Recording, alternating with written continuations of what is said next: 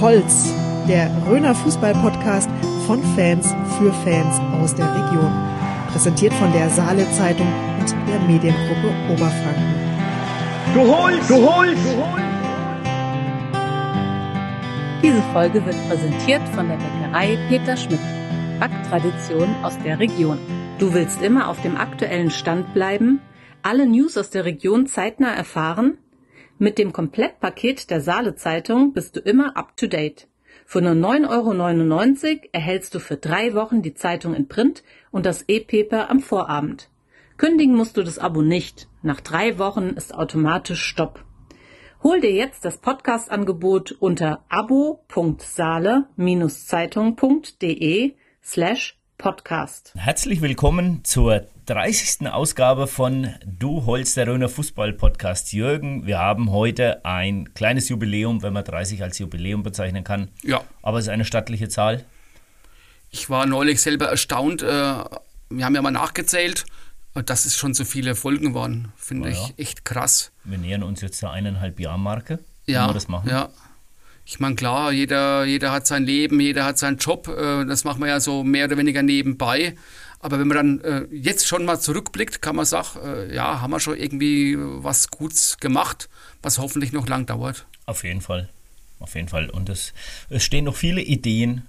Viele Ideen haben wir noch im Kopf, stehen noch an. Dazu später Viele mehr. Ideen, ja, genau. Äh, vielleicht auch noch äh, zu dem Thema, was wir heute haben, ohne dann schon zu viel zu verraten. Aber es war auch äh, ja mal ein Vorschlag aus der Community.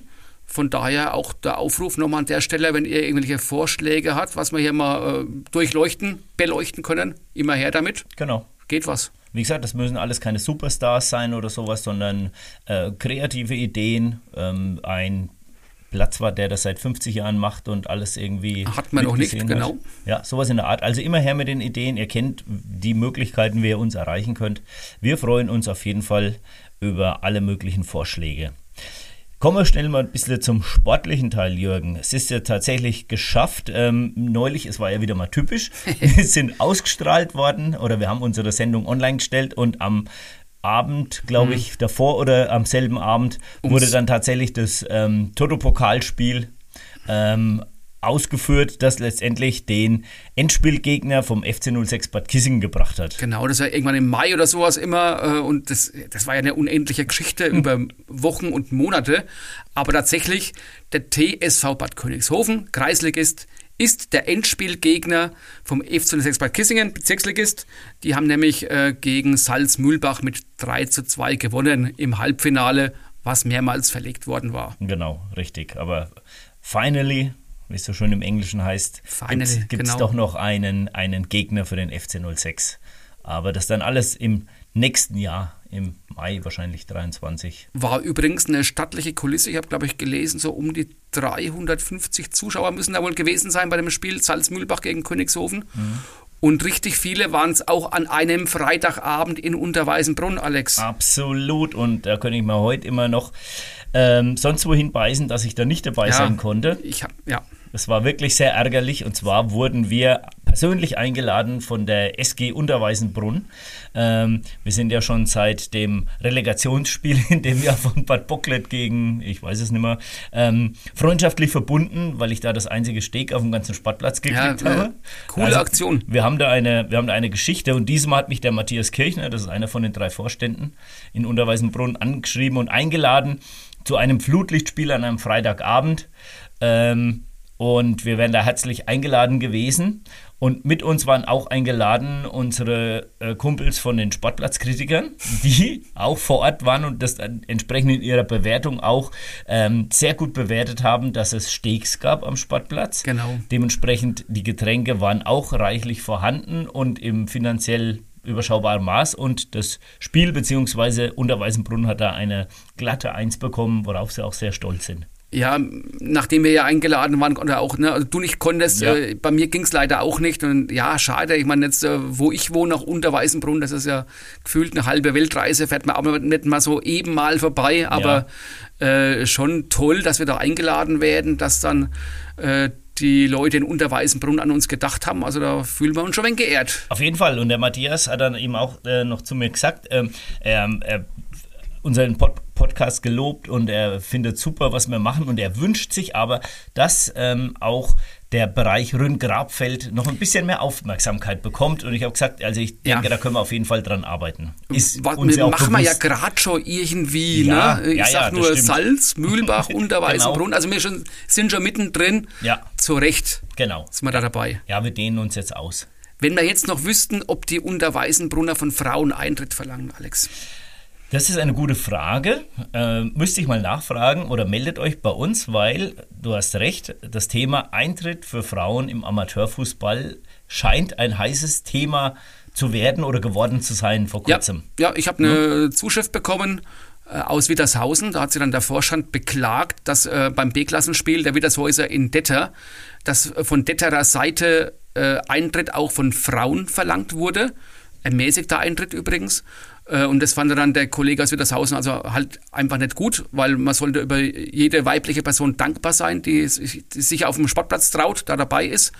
Und er war der Meinung, geht gar nicht, äh, kann da gar nicht empfehlen, dass die Leute nach Detter sollen, weil das macht man einfach nicht. Und das habe ich dann natürlich genutzt, um so eine kleine Umfrage zu machen. Und äh, interessanterweise war das jetzt eigentlich bei allen, das war eine Umfrage mit acht, neun Vereinen, wurde, wurde und wird nirgends Eintritt von Frauen verlangt, nur in Detter. Wobei ich sagen muss, ja, wenn das die Detterer, das ist ja der näher Sach, so Genau. sehen, dann äh, finde ich das genauso in Ordnung. Ja. Äh, Gleichberechtigung und so weiter, die gucken auch zu. Also die Detterer mag sagt, ja, die benutzen doch genauso das Klo und lassen sich genauso auf dem Fußballplatz unterhalten. Genau. Also ich persönlich hätte damit kein Problem, aber wenn dann die Vereine sagen, nee, wollen wir nicht, ist es genauso in Ordnung. Ja, das, stimmt. Ich habe mir die Frage auch oft gestellt früher, warum Frauen keinen Eintritt bezahlen müssen. Ja. Ähm, hat mal immer gesagt, na ja, die Frauen, die da mitkommen, das sind die, die dann ins Sportheim gehen, die dann einen Kaffee trinken, während die Männer draußen stehen. Aber ich muss ganz ehrlich sagen, ich habe das schon in meiner Kindheit, Jugend und auch in den letzten Jahren immer noch mal bemerkt, die Frauen stehen genauso mit am Sportplatz, beteiligen sich genauso am Geschehen. Ja. Und in den frühen 80er Jahren gab es so den einen oder anderen Fußballplatz bei uns in der Rhön. Da waren gerade die Frauen die Unruheherde am Spielfeldrand. Okay, da halte ich mich jetzt raus, kann ich also jetzt auch nichts ich, dazu ich nenne, sagen. ich nenne jetzt keinen Ort. Es war auf jeden Fall äh, eher Richtung Hohe Rhön. Da kann man jeden Amateurfußballer in den A- und B-Klassen fragen. Ja. Da gab es Stock-Einsätze mit dem Schirm. Okay. Ne? Also, Müssen wir mal ich unseren immer- Peter Baldassar befragen, der Ja, hat bestimmt genau. auch noch die eine oder andere Anekdote womöglich auf Lager. Ja, also von daher, ähm, ich sehe das genauso. Ja, und äh, ich meine, klar, äh, Argument hat, glaube ich, der Markus Erd aus Eurdorf gebracht, wo er sagt, naja, okay, wenn dann die Frauen äh, aber da sind und dann ihren Kaffee trinken, ihren Kuchen essen, äh, vielleicht noch eine Bratwurst kaufen, dann haben wir ja auch einen äh, Umsatz äh, durch Essen und Trinken. Aber ist ja bei den Männern genauso. genauso, ne? Also von natürlich. daher äh, denke ich mal, dass die Frauen sich freuen dürfen über all die Vereine, wo man kostenlos Fußball zugucken kann. Warum auch nicht? Äh, aber tatsächlich, äh, wenn das jemand anders handhabt, hätte ich jetzt persö- persönlich, auch wenn es die Ausnahme noch ist, hätte er damit aber auch kein Problem. Nö, Aber wir können an der Stelle vielleicht Alex mal einen Aufruf machen. Gibt es noch andere Vereine, wo Frauen, auch jetzt vor allem in unteren Klassen, äh, Eintritt bezahlen?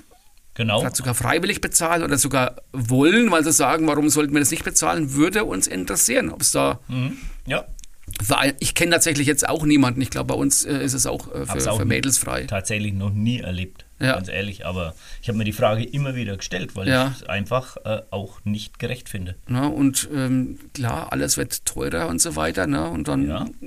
ja, ja, äh, also interessantes Thema. Auf jeden Fall. Genauso wie es interessant war, äh, wenn wir schon bei den Frauen sind. Franziska Kilian, hast du das gelesen? Musst du mich jetzt mal kurz abholen? Frauenfußballerin äh, vom FC WMP Lauertal, vormals DJK Weichtungen, hat einen Ehrenamtspreis gewonnen äh, für U30, also so ein Nachwuchs-Ehrenamtspreis. Äh, wirklich äh, mega engagiert bei der DJK Weichtungen. Äh, Abteilungsleiterin Frauenfußball, zweiter Vorstand im Verein, kümmert sich auch noch um den Mädchenfußball im Verein wurde dann deswegen vollkommen zu Recht geehrt. So weit, so gut. Aber parallel haben, hat auch die Franzi, hat auch der Verein, gibt es auch nichts schön zu reden, die haben einen Fehler gemacht, die haben eine Person eingesetzt äh, im Frauenfußballteam ohne Spielberechtigung. Das Ganze hat aber dann dermaßen Ausmaße angenommen, dass dann tatsächlich, äh, der Fall geht vor Sportgericht, klar, man wird dann entsprechend verknackt mit äh, Geldstrafen und so weiter. Äh, und äh, der Franzi Kilian, ich glaube die 27, wurde eben auch angedroht, dass das ganze, der ganze Fall dazu führen könnte, dass sie äh, eine lebenslange Funktionssperre vom Bayerischen Fußballverband Ernsthaft? bekommt. Ernsthaft. Lebenslang. Äh, ich meine, die gibt's, sagt selber, äh, haben wir einen Fehler gemacht, das war auch unsere Schuld, gibt's auch nichts zu beschönigen. Ne? Also sagt einfach, ne, kann man sich auch nur vollkommen entschuldigen. Aber ich dachte auch, ich höre nicht recht, wie. Ich meine, klar, der Verein wird bestraft, die wird bestraft. Ich glaube, der Trainer wurde auch mit einer Geldstrafe belegt, was halt so der Fall ist. Äh, und das war übrigens nicht wenig Kohle. Okay. Äh, aber dann zu sagen, dem, äh, ey, und du wirst dann, vielleicht dürfst du nie mehr beim BFV irgendein Amt übernehmen, da falle ich vom Glauben ab. Äh, und dann gewinnt man ja als Preisträger von diesem Ehrenamtspreis eine Bildungsreise nach Barcelona.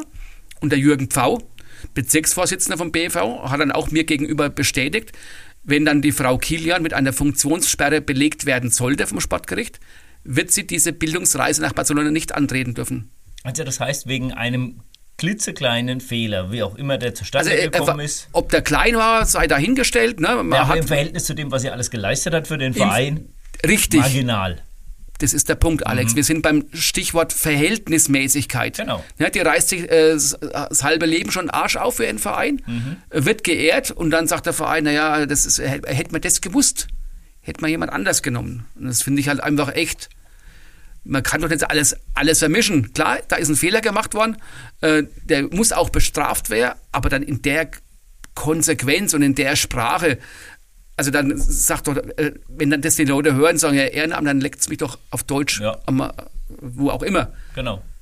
Und Ja, wie gesagt, also in dem Verhältnis, einfach jetzt bloß mal, um das ins Verhältnis zu setzen, die Großen und die Kleinen. Richtig. Ein Sepp Blatter Richtig. bis 2028 gesperrt für, für Tätigkeiten im Ehrenamt. Ja. Ob- Ja, genau, der, ja. Und äh, da bewegen wir uns in anderen Richtungen. Ne, Ne? Sommermärchen 2006, wo auch Leute äh, hier, äh, die vormals im Bayerischen Fußballverband aktiv waren, auch mit involviert sind und Ja, so weiter und so genau. fort. Und wir reden Frauenfußball, Kreisliga, nicht aufstiegsberechtigte Teams, die wirklich das gemacht haben, weil sie keine Leute hatten. Es ging um eine Spielerin, das muss man hier noch anmerken, eine Spielerin, die seit Jahren nicht mehr gespielt hatte, aber da hat dann irgendwie der Haken gefehlt oder dass die halt dann eben, sie hat wohl noch die, die Genehmigung vom abgebenden Verein gebraucht, dass sie frei ist, aber sie hat ja mehrere Jahre schon nicht mehr gespielt, also sie wäre ja per se eh einsatzberechtigt gewesen, da mehr als ein halbes Jahr nicht gespielt. Also Ja. auch das muss man irgendwie wissen. Äh, ich weiß jetzt nicht, wie das Ganze jetzt ausgegangen ist oder ob das jetzt noch in Verhandlung ist, äh, werden wir hier weiterverfolgen, aber Ja, der BV, boah, fand ich echt, BV echt gibt sich schlimm. Mühe, Ja, muss man echt sagen. Also wirklich Ja, und- alle Mühe, Leute zu vergraulen. ja, ja. Eieieiei. Deswegen ist es halt ganz gut, äh, dass wir jetzt fußballmäßig mal so in die Winterpause gehen. Ja. Ich meine, abschneiden wollen wir gar nicht drauf eingehen. Äh, Alex, nur aus meiner Seite bin ich echt froh. Es ging ja schon im Juli ziemlich los. Und wir kamen echt reibungslos durch. Ne? Also Mhm. klar, ein oder anderen Spielausfälle, aber nichts mit Corona oder kaum. Kaum, ja. Und ansonsten, äh, ja, es hat, man hat sich jetzt die Winterpause verdient. Ja, auf, auf jeden Fall. Also wie gesagt, ich sage halt immer, wenn dann der eigene Heimatverein gerade eine Winterpause ist, dann hätte ich jetzt auch Zeit für andere, dann spielen die halt auch nicht. Aber Ja, es ist halt ja. immer Winterpause. Ja, aber wir Ist haben ja noch Gesprächsthemen. Ne? Ich Auf sag nur. Schweinfurt 05, gibt es noch Profifußball in der neuen Saison? Macht der Markus Wolf als Hauptsponsor und Präsident, macht er weiter? Ja, also wenn man so die Kommentarspalten liest von den Fans, Äh. Ja. äh, da hört man immer wieder mal so, ja, lasst es halt sein mit dem Profifußball, weil so wie es momentan läuft, äh, dann lieber doch. Diesen Reigen würde auch ich mich einordnen, weil ich sage dann lieber zurück. mit Leuten, die dann Bock auf den Verein haben Genau. und nicht nur von irgendwelchen, ja, ja, es, es haut irgendwie nicht hin. Und äh, Profifußball, ja, warum nicht? Aber so wie es in Schweinfurt gemacht wird, Nee. äh, haut das irgendwie nicht hin. Ich habe das neulich wieder mit einem Bekannten gehabt. Das ist doch, warum ist man damals zum FC Schweinfurt ins Stadion in den 90ern, 2000ern? Da hat jemand gespielt, der kam aus, was weiß ich, Diebach, äh, aus, Ja, aus der Stucki, Hohen Rhön. ne? Jürgen Hein, die Leute, die hat, die hat man gekannt, da ist man dahinter, hat jeder so seinen eigenen Fanclub Genau. mitgebracht und das ist ein großes Ganzes geworden daraus. Ja. Und dann äh, entsteht vielleicht irgendwann auch mal so eine Dynamik äh, mit einem richtigen Trainer oder also mit einem guten Trainer, der einem das dann guten, ja. verbinden kann. Ähm, dass man dann vielleicht wirklich tatsächlich mal oben mitspielt, aber nicht immer schon in die Saison reingeht. Und man muss aufsteigen und Ja. nach der zweiten Niederlage weiß man, okay, man hat schon wieder gar keine Chance mehr, weil Unterhaching schon wieder davon gelaufen ist oder die Würzburger Kickers. Und objektiv musst du dann ja auch sehen, oder finde ich objektiv, dann sind die Leute, die Spieler offensichtlich jetzt doch nicht so gut, wie man es vielleicht gedacht, erhofft hatte. Ja. Ne, weil der Trainer ist ja schon öfters gewechselt worden, aber Ja, ja, genau. es hat ja irgendwie alles nichts genützt. Ja, oder man weiß halt auch nicht, kann ich jetzt echt schlecht einschätzen, da will ich auch niemand was unterstellen, aber ich würde emotional behaupten, dass jemand, der auf dem Platz steht und da stehen 100 Leute irgendwo aus der Rhön, aus Rhön-Grabfeld oder aus den Haßbergen, dass der sich eventuell ein bisschen mehr Mühe gibt als jemand, der vom SC Freiburg 2 kommt. Ja. Ohne, dass ich jemand was unterstellen Ist will, so- aber es ist eine Emotion noch viel mehr dabei. Und die Aufsteller machen es halt irgendwie cleverer. Ne? Genau. da, äh, ich- das habe ich ja vielleicht sogar hier schon mal gesagt. In der Hauptstadt gehen halt dann die Spieler danach auch ins Sportheim. In Schweinfurt gehen sie ins VIP-Zelt. Mhm, genau. Okay. Ja, das zum FC Schweinfurt. Wir werden sehen, wie es weitergeht. Nächstes Jahr auf jeden Fall mit äh, extrem großer Sicherheit. Obwohl, ne, kann man gar nicht sagen, extrem große Sicherheit Regionalliga. Ne? Äh, wir, läuft- müssen aufpassen, dass er nicht Das- äh, nächstes Jahr gegen Großbadorf Genau, spielen. richtig, ja. Richtig. Ja, meine Güte. Ja, jetzt befinden wir uns in der berühmt-berüchtigten WM. Ja. Pause des Fußballs, der Profifußball ruht, die Profis sind alle in Katar, also die, die mit durften oder sie nicht verletzt haben. Ähm, Jürgen, Ja, Katar, es ist so. ist, äh, es ich ich hätte es nicht gebraucht. Mhm. Und der, ich meine, wir haben es ja später, kann man ja verraten, im Interview geht es auch darüber. Genau. Ich werde es trotzdem gucken. Es interessiert mich, weil ich halt Fußballfan bin. äh, Aber wie es dazu kam äh, und das Ganze, das verdirbt einem schon wegen die Laune. Und ähm, wir hatten ja auch hier schon mal erwähnt, die Stadt Bad Kissingen hatte ja mal überlegt, Public Viewing anzubieten, aber wird es wohl auch nicht machen richtig, ja. man muss es, man kann es nachvollziehen, äh, auch jetzt bei mir in meinem Umfeld. Die Leute interessiert aber von Fußballbegeisterung, Nee. Vorfreude, Bock auf Public Viewing, Gemeinschaft, das ist gar nichts da. Es ist momentan äh, bei, bei den anderen Turnieren, da warst du vier Wochen vorher, da gab es die. Vorbereitung, da ist äh, im Fernsehen aus dem Trainingslager berichtet Da worden. konnte sich eine Vorfreude entwickeln. Ja. Ne, jetzt, Jetzt. Äh, ich habe jetzt erstmal mich mal informieren müssen, wann, wann spielen wir eigentlich, um Genau. wie viel Uhr kann ich das gucken? Ja. Muss ich vorschlafen? Nee, das, die Uhrzeiten sind doch einigermaßen okay. Aber ja, weit davon, im Fußballfieber zu sein. Ja, absolut. Aber wo definitiv das Fieber steigt oder die Temperatur steigt, ist für was, was wir neulich schon mal angedeutet haben und jetzt endlich auch Vollzug melden können. Die Planungen sind wirklich, äh, also wir sind mittendrin in den Planungen, weil mir äh, äh, Du Holz äh, geht fremd. Jo. Also das heißt, wir sind ja nicht mehr im Studio, sondern wir wollen äh, wirklich äh, eine Folge äh, auswärts produzieren. Wobei auswärts gar nicht so weit weg ist, Alex. Nee, es ist ein, es ist ein Auswärtsspiel. Ja. Auswärtsspiel, aber ähm, es ist doch fast wie ein Derby, kann man sagen, weil es in der nächsten Nähe ist, und zwar hier in Bad Kissingen, der Ja, ein Theresienstraße. Auswärtsspiel, was schon wieder fast ein Heimspiel ist, was in derselben Straße ist. Ja, das stimmt. Also sagen wir mal so, das ist so Bayern gegen 60. Ja, Ne? So Genau. äh, kann man sich darauf einigen. Wir werden am 9. Dezember, so ist der Plan. Wir hoffen, alles funktioniert. genau, toi toi toi, in Bad Kissingen in der Köpi Pilzbar Genau. Stube werden wir eine Live-Aufnahme machen. Mhm. Ähm, wollen wir den Gast schon verraten, Jürgen? Äh, nö. Nee, wir verraten wir noch nicht den, den Gast. Das erfahrt ihr alles auf unseren Social-Media-Kanälen. Genau. Genau. Und Es geht ja nicht nur um den Gast, sondern wir haben da wirklich ein ganz buntes, verrücktes Programm vor. Also wie gesagt, wir hoffen, es klappt alles so, wie wir uns das vorstellen. Äh, mit, mit Besuchern, mit, äh, mit ja, so, so kleinen Show-Elementen. Ja, vielleicht Livestream, vielleicht nur Stream, da sind wir auch noch so ein bisschen am gucken, aber wir halten euch da wirklich auf dem äh, Laufenden. Das wird jedenfalls äh, etwas, was es noch nicht gegeben hat, Richtig. äh, was auch für uns natürlich vollkommenes Neuland ist. Aber ja, also wir freuen uns echt äh, mega drauf. Ich denke, äh, ihr da draußen könnt euch auch freuen und ähm, ja, wie der Alex sagt, wir halten euch auf dem Laufenden. Genau, 9. Dezember schon mal dick im Kalender ankreuzen.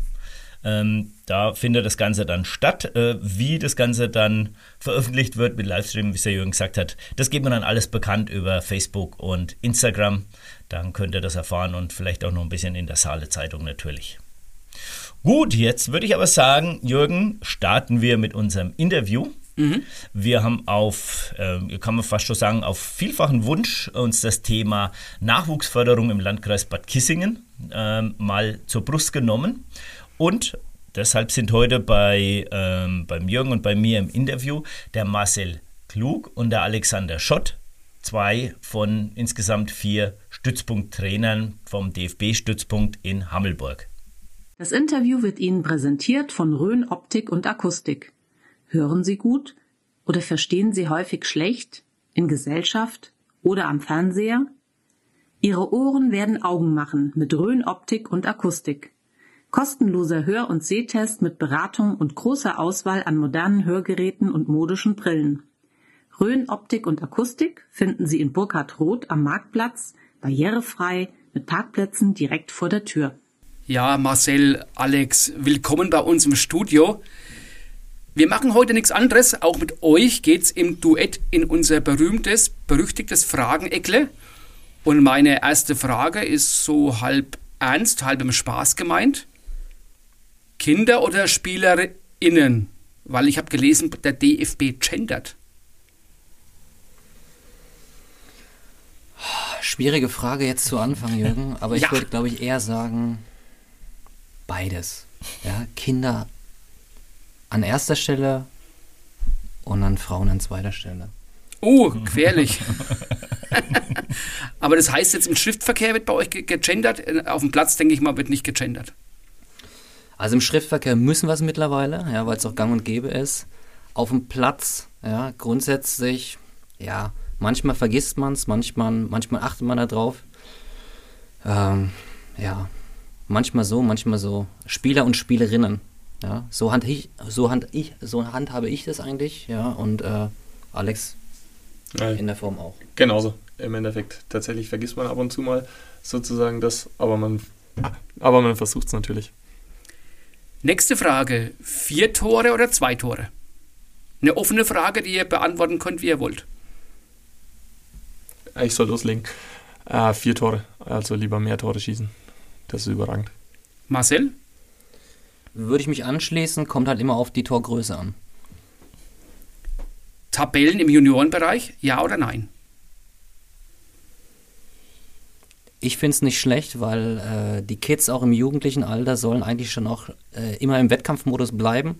Und nimmt man komplett die Tabelle weg, fehlt meines Erachtens manchmal der Anreiz. Alex, du als Pädagoge?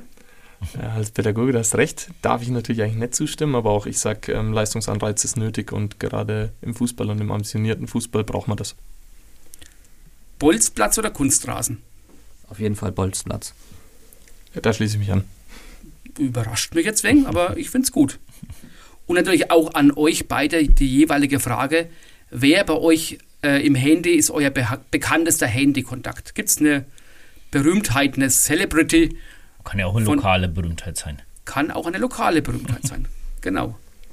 Also da würde ich jetzt mal anfangen. Ich würde sagen sogar zwei. Äh, einer ist jetzt dazugekommen. Einmal Heinz Werner, ja, Legende aus dem Osten, ehemaliger Union Berlin Trainer, ja, weil ich auch Union Berlin Fan bin. Ja, den habe ich, habe ich in meinem Handy und jetzt mittlerweile, den hat Alex auch in seinem Handy. Ist Michael Obanski, äh, neu in den Trainerstab der Frauennationalmannschaft aufgestiegen und immer noch im regen Austausch. Von dem später noch die Rede sein wird. Alex. Okay, wenn ich mich anschließen darf, bei mir würde ich sagen, wahrscheinlich der Henry Rummenigge tatsächlich aus meiner Zeit, wo ich bei Bayern ein bisschen tätig war. Und weil Äh, der wer bitte nochmal? Henry Rummenigge, der Sohn von Karl-Heinz Rummenigge. Der Sohn. Ah. Okay. Und ähm, weil wir ein bisschen lokal bleiben und ich doch da sehr gute Erinnerungen habe, ähm, vielleicht der Vicky Kleinens. Geht Akzeptiert, durch. geht Absolut. durch. Wir sind da sehr kulant. Ja, so, jetzt habt ihr euch schon ein bisschen warm gespielt im Frageneckler. Jetzt wisst ihr mal, wie das hier bei uns im Podcast ist. Jetzt dürft ihr euch bitte mal ganz kurz vorstellen.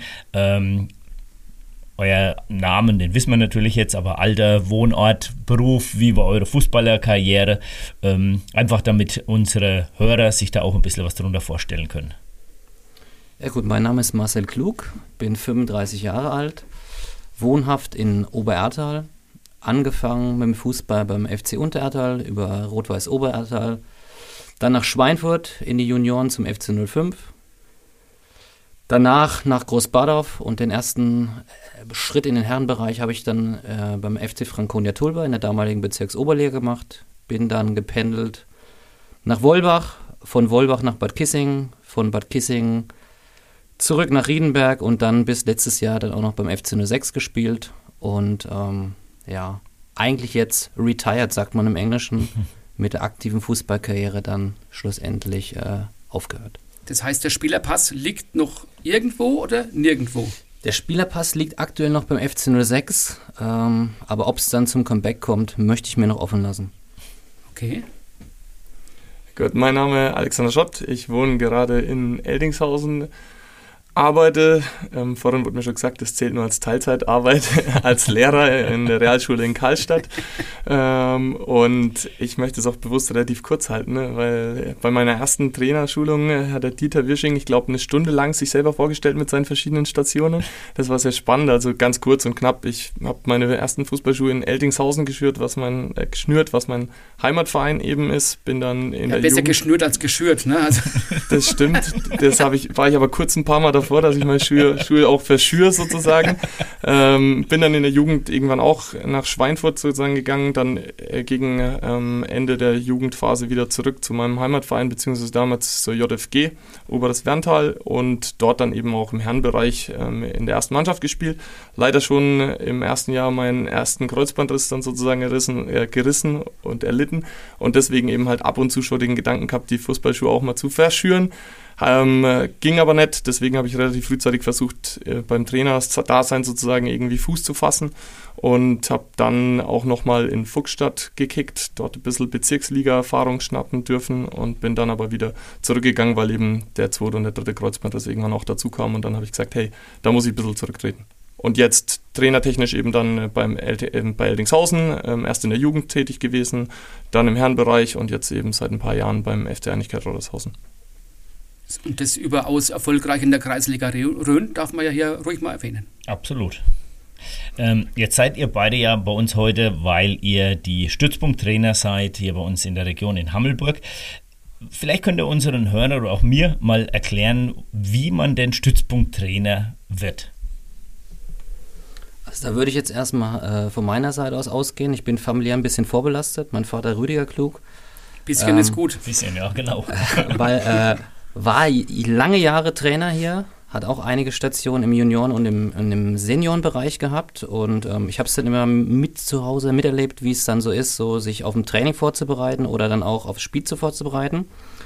Und ähm, was auch sehr zeitintensiv ist, wenn man es richtig macht. Und dann irgendwann kam der Vater und sagte, hättest du nicht mal Lust, äh, auch mal auf Trainerlehrgang zu gehen? Ich bin mit 18 dann zum ersten Mal in die Sportschule nach Oberharing gegangen, habe reingeschnuppert, habe gesagt, ach, weißt du was, das macht mir eigentlich Spaß. Und dann Jahr für Jahr dann meine nächsten Lizenzen gemacht und dann äh, durch Thomas Hammer und Peter Rückel, die dann am Anfang den DFB-Stützpunkt hier in Bad Kissing dann gemanagt haben, dann nach Tulba weitergegangen sind und dann in Münnerstadt war dann der erste richtige Bezugspunkt da, möchtest du nicht ins Talentfördersystem mit aufgenommen werden, weil damals die Umstrukturierung erfolgt worden ist von zwei Stützpunkttrainern auf dreien. Und im Jahr 2014 bin ich dann schlussendlich ja, Honorartrainer geworden, lag aber auch daran, dass ich meine damalige DFB-Elite-Lizenz gemacht habe und das ist die Zulassungsvoraussetzung für den äh, Stützpunkttrainer. Sehr interessant. Ja. Alex? Okay, bei mir ein Mischmasch aus sozusagen zu Hause natürlich wahnsinnig gern Fußball gespielt, da irgendwie im Heimatverein dann halt irgendwann gefragt worden, hey, ob man eine Jugendmannschaft übernehmen kann, möchte. Und das habe ich dann auch relativ frühzeitig, ich glaube, da war ich 16, 17 sowas, meine erste Jugendmannschaft gehabt, da dann auch gleich gesagt, hey, wenn ich das mache, dann möchte ich aber da irgendwie eine Lizenz zu machen, ähm, habe dann eben da auch mit meinem ersten Lizenzlehrgang in Oberhaching angefangen und bin dann so Schritt für Schritt da dabei geblieben, habe dann eben auch dadurch, dass ich ja wie gesagt ab und zu ein paar Kreuzbandrisse mitgemacht habe, gesagt, hey, jetzt muss ich echt ins Trainer da sein oder will da ein bisschen umsatteln und habe dann eben auch Schritt für Schritt meine Lizenzen gemacht über die DFB Elite Jugendlizenz dann eben und die A-Lizenz, die ich jetzt auch gemacht habe und wie der Marci gerade schon gesagt hat, ist eben die DFB Elite Jugendlizenz ja der Eintritt äh, sozusagen, dass man überhaupt Stützpunkttrainer sein darf und da ist es eben ganz besonders eigentlich, da muss man sozusagen vorher relativ viel hospitieren am Stützpunkt. Dadurch habe ich dann eben auch Peter und Thomas und eben Amasi kennengelernt und dadurch hat man sich dann gekannt. Man wusste, dass derjenige die Lizenz hat und so bin ich dann auch ins Stützpunktwesen gekommen, wie dann eben der Peter Rückel sich endgültig verabschiedet hat und in seinen wohlverdienten Fußballruhestand sozusagen gegangen ist und da durfte ich dann eben in Münnerstadt übernehmen. Jetzt ist es ja so, dass früher Fußball ich meine, früher hat man auf dem Dorf oder bei uns in der Gegend, wenn man sich für Sport interessiert hat, hat man eigentlich Fußball gespielt. Das war die unangefochtene Nummer eins, aber das ist ja jetzt vorbei. Welche Rolle meint ihr, spielt denn der Fußball heute für die Jugend noch? Also ich denke immer noch eine, eine, eine, wichtige Rolle, aber unter anderem durch Corona hat sich natürlich auch ein bisschen was verschoben, das muss man schon sagen. Plus, es gibt auch viele Sportarten, nehmen wir jetzt mal in Hammelburg, du kannst Handball spielen, du kannst Volleyball spielen, du kannst zur Leichtathletik gehen. Und ist Alleinstellungsmerkmal, das der Fußball damals hatte, den gibt es einfach nicht mehr. Ja? Und auch leider wird es von den Eltern auch ein bisschen vorgelebt. Ja? Wenn es mal ein bisschen schwieriger wird, diese Resilienz, ja, gegen Widerstände anzukämpfen, die ist nicht mehr da, dann spiele ich halt den nächsten Tag Volleyball, den nächsten Tag spiele ich Handball. Aber diese Standhaftigkeit, die gibt es leider Gottes nicht mehr, wie ich es damals auch mehr oder weniger auch durchlebt habe. Tatsächlich sehe ich es auch so. Also Fußball ähm, ist, glaube ich, immer noch für viele ein wahnsinnig wichtiger Sport oder ein wichtiger Teil auch vom Leben. Auch für mich persönlich hat es einfach sau viel gebracht. Auch wenn man so Sachen wie Teamgeist, Teamgedanke, generell Pünktlichkeit, das sind alles Sachen, die man durch ein Fußballleben lernen kann. Aber ich glaube auch, dass das deutlich abgenommen hat generell. Ähm, gerade so auch der Teamgedanke und das ist tatsächlich eine Schwierigkeit, aber da treffen wir, glaube ich, generell gesellschaftliche Sachen, die sozusagen da echt einfach ein bisschen hinter, in den Hintergrund geraten sind. Ich halte es auch nicht für einfach, genau aus den Gründen, die ihr geschildert habt. Und Sie sehen ja früher Fußball, einfacher Sport, äh, kapiert jeder, kannst du überall auf der Welt gleich mit irgendwelchen anderen äh, Leuten anderer Nationalitäten spielen aber es wird irgendwie immer komplizierter. Und so manche Entwicklungen über Sinn und Unsinn von Entwicklungen wollen wir eben auch heute reden. Und als Einstieg möchte ich erstmal fragen, wie läuft es denn bei euch im Stützpunkt? Wie viele Kids trainiert ihr da? Was sind das für Jahrgänge? Wie müssen wir uns das vorstellen? Also aktuell am Stützpunkt haben wir momentan 39 Spieler und Spielerinnen. Bedeutet, wir haben zwei Trainingsgruppen. Eine Gruppe von 17 Uhr bis 18.30 Uhr ist der Jahrgang 2011 und der Jahrgang 2010. Und die zweite Trainingsgruppe von 18.30 Uhr bis 20 Uhr ist der Jahrgang 2009 und 2008. Wer gehört zum Trainerstab? Ihr seid jetzt ihr beide da, aber der, äh, ich weiß, der Marius Kubo müsste noch dabei sein. Hervorragend, da kann ich mich einbringen. Ähm, da haben wir nämlich auch vorher ein bisschen drüber gerätselt, wer sozusagen jetzt heute hier sein darf. Und der Marius hat es mir überlassen. Ähm, Marius Kubo tatsächlich. Ähm, und wir haben ein bisschen eine glückliche Rolle sozusagen bei uns am Stützpunkt. Der, der Georg Hof ähm, aus Fuscht sozusagen oder der jetzt lange in Fuscht trainiert hat, der unterstützt uns mit den Torhütern, was einfach wahnsinnig viel wert ist, dass die eben auch ganz viele Wiederholungen kriegen und eben ganz viel Schulung und da eben mit Expertise versorgt werden. Also ja. insgesamt sind wir tatsächlich häufig zu viert, meist äh, eigentlich immer mindestens zu dritt auf dem Trainingsplatz. Das wusste ich jetzt zum Beispiel gar nicht. Äh, George Hof war ja dann eben bis zuletzt der Landesliga-Trainer in Fuchsstadt. Ähm, ist es dann die Regel, dass am Stützpunkt auch ein Tormann-Trainer ist? Ich finde find es gut und wichtig. Also die Regel, die Regel ist es nicht. Also der, wir sind ja ein Basisstützpunkt in Hammelburg. Das bedeutet, wir haben drei feste Honorartrainer. Das ist der Alex, das ist der Marius, das ist meine Person. Und Torwarttrainer ist wirklich Luxus. Jetzt nehmen wir das Beispiel hier in der Region Großbadorf. Otto Dietz, Ikone, ist eigentlich immer auf dem Sportplatz. Die haben den direkt eingekauft für den Stützpunkt. Wir hier in der Region haben halt immer noch die Problematik, wir alle drei waren Feldspieler. Ja, haben uns das Know-how für das Torwartspiel auch angeeignet, aber trotzdem ist es wichtig, einen, einen mehr oder weniger aus der Wildnis zu holen, der auch die Erfahrung als Torwart gemacht hat. Und da sind wir extrem dankbar, dass der Georg ähm, sich dafür bereit erklärt hat, jeden Montag dann vor Ort zu sein. Und äh, die Kids können dafür einfach nur profitieren. Sehr gut. Daran anknüpfend, was trainiert ihr eigentlich? Technik, Taktik, Athletik, Spielverständnis, was sind denn so die Parameter, die für euch entscheidend sind? Ähm, tatsächlich also rundum im Endeffekt Fußball logischerweise. Das setzt sich natürlich aus mehreren Dingen zusammen, wobei das bei den Jungen, und das sind sie ja tatsächlich noch, also jungen Jugendlichen, geht es tatsächlich sehr stark um technische Fertigkeiten auf jeden Fall. Allerdings werden natürlich auch taktische Sachen geschult, wie ein 1 gegen 1 defensiv, ein 1 gegen 1 frontal mit Rücken zum Gegner. Also eigentlich die komplette Palette, sage ich mal. Ähm, und natürlich versuchen wir auch bezüglich Mentalität und den Geschichten sozusagen die Jungs und Mädels ich muss aufpassen, dass ich gender. Wie viele Mädels ähm, sind es eigentlich bei euch? Auch wirklich mit an die Hand nehmen.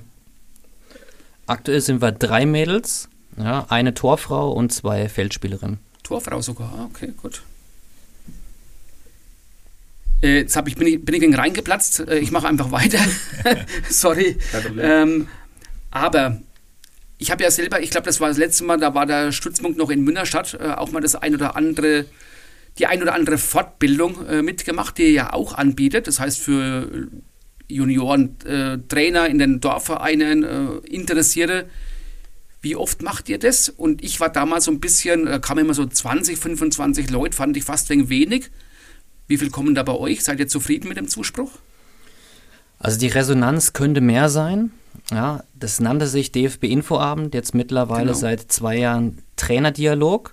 Den letzten haben wir abgehalten im Oktober mit der sogenannten Bolzplatz-Mentalität. Ich glaube, jetzt muss ich Alex angucken, wir waren, glaube ich, zwölf, zwölf Leute.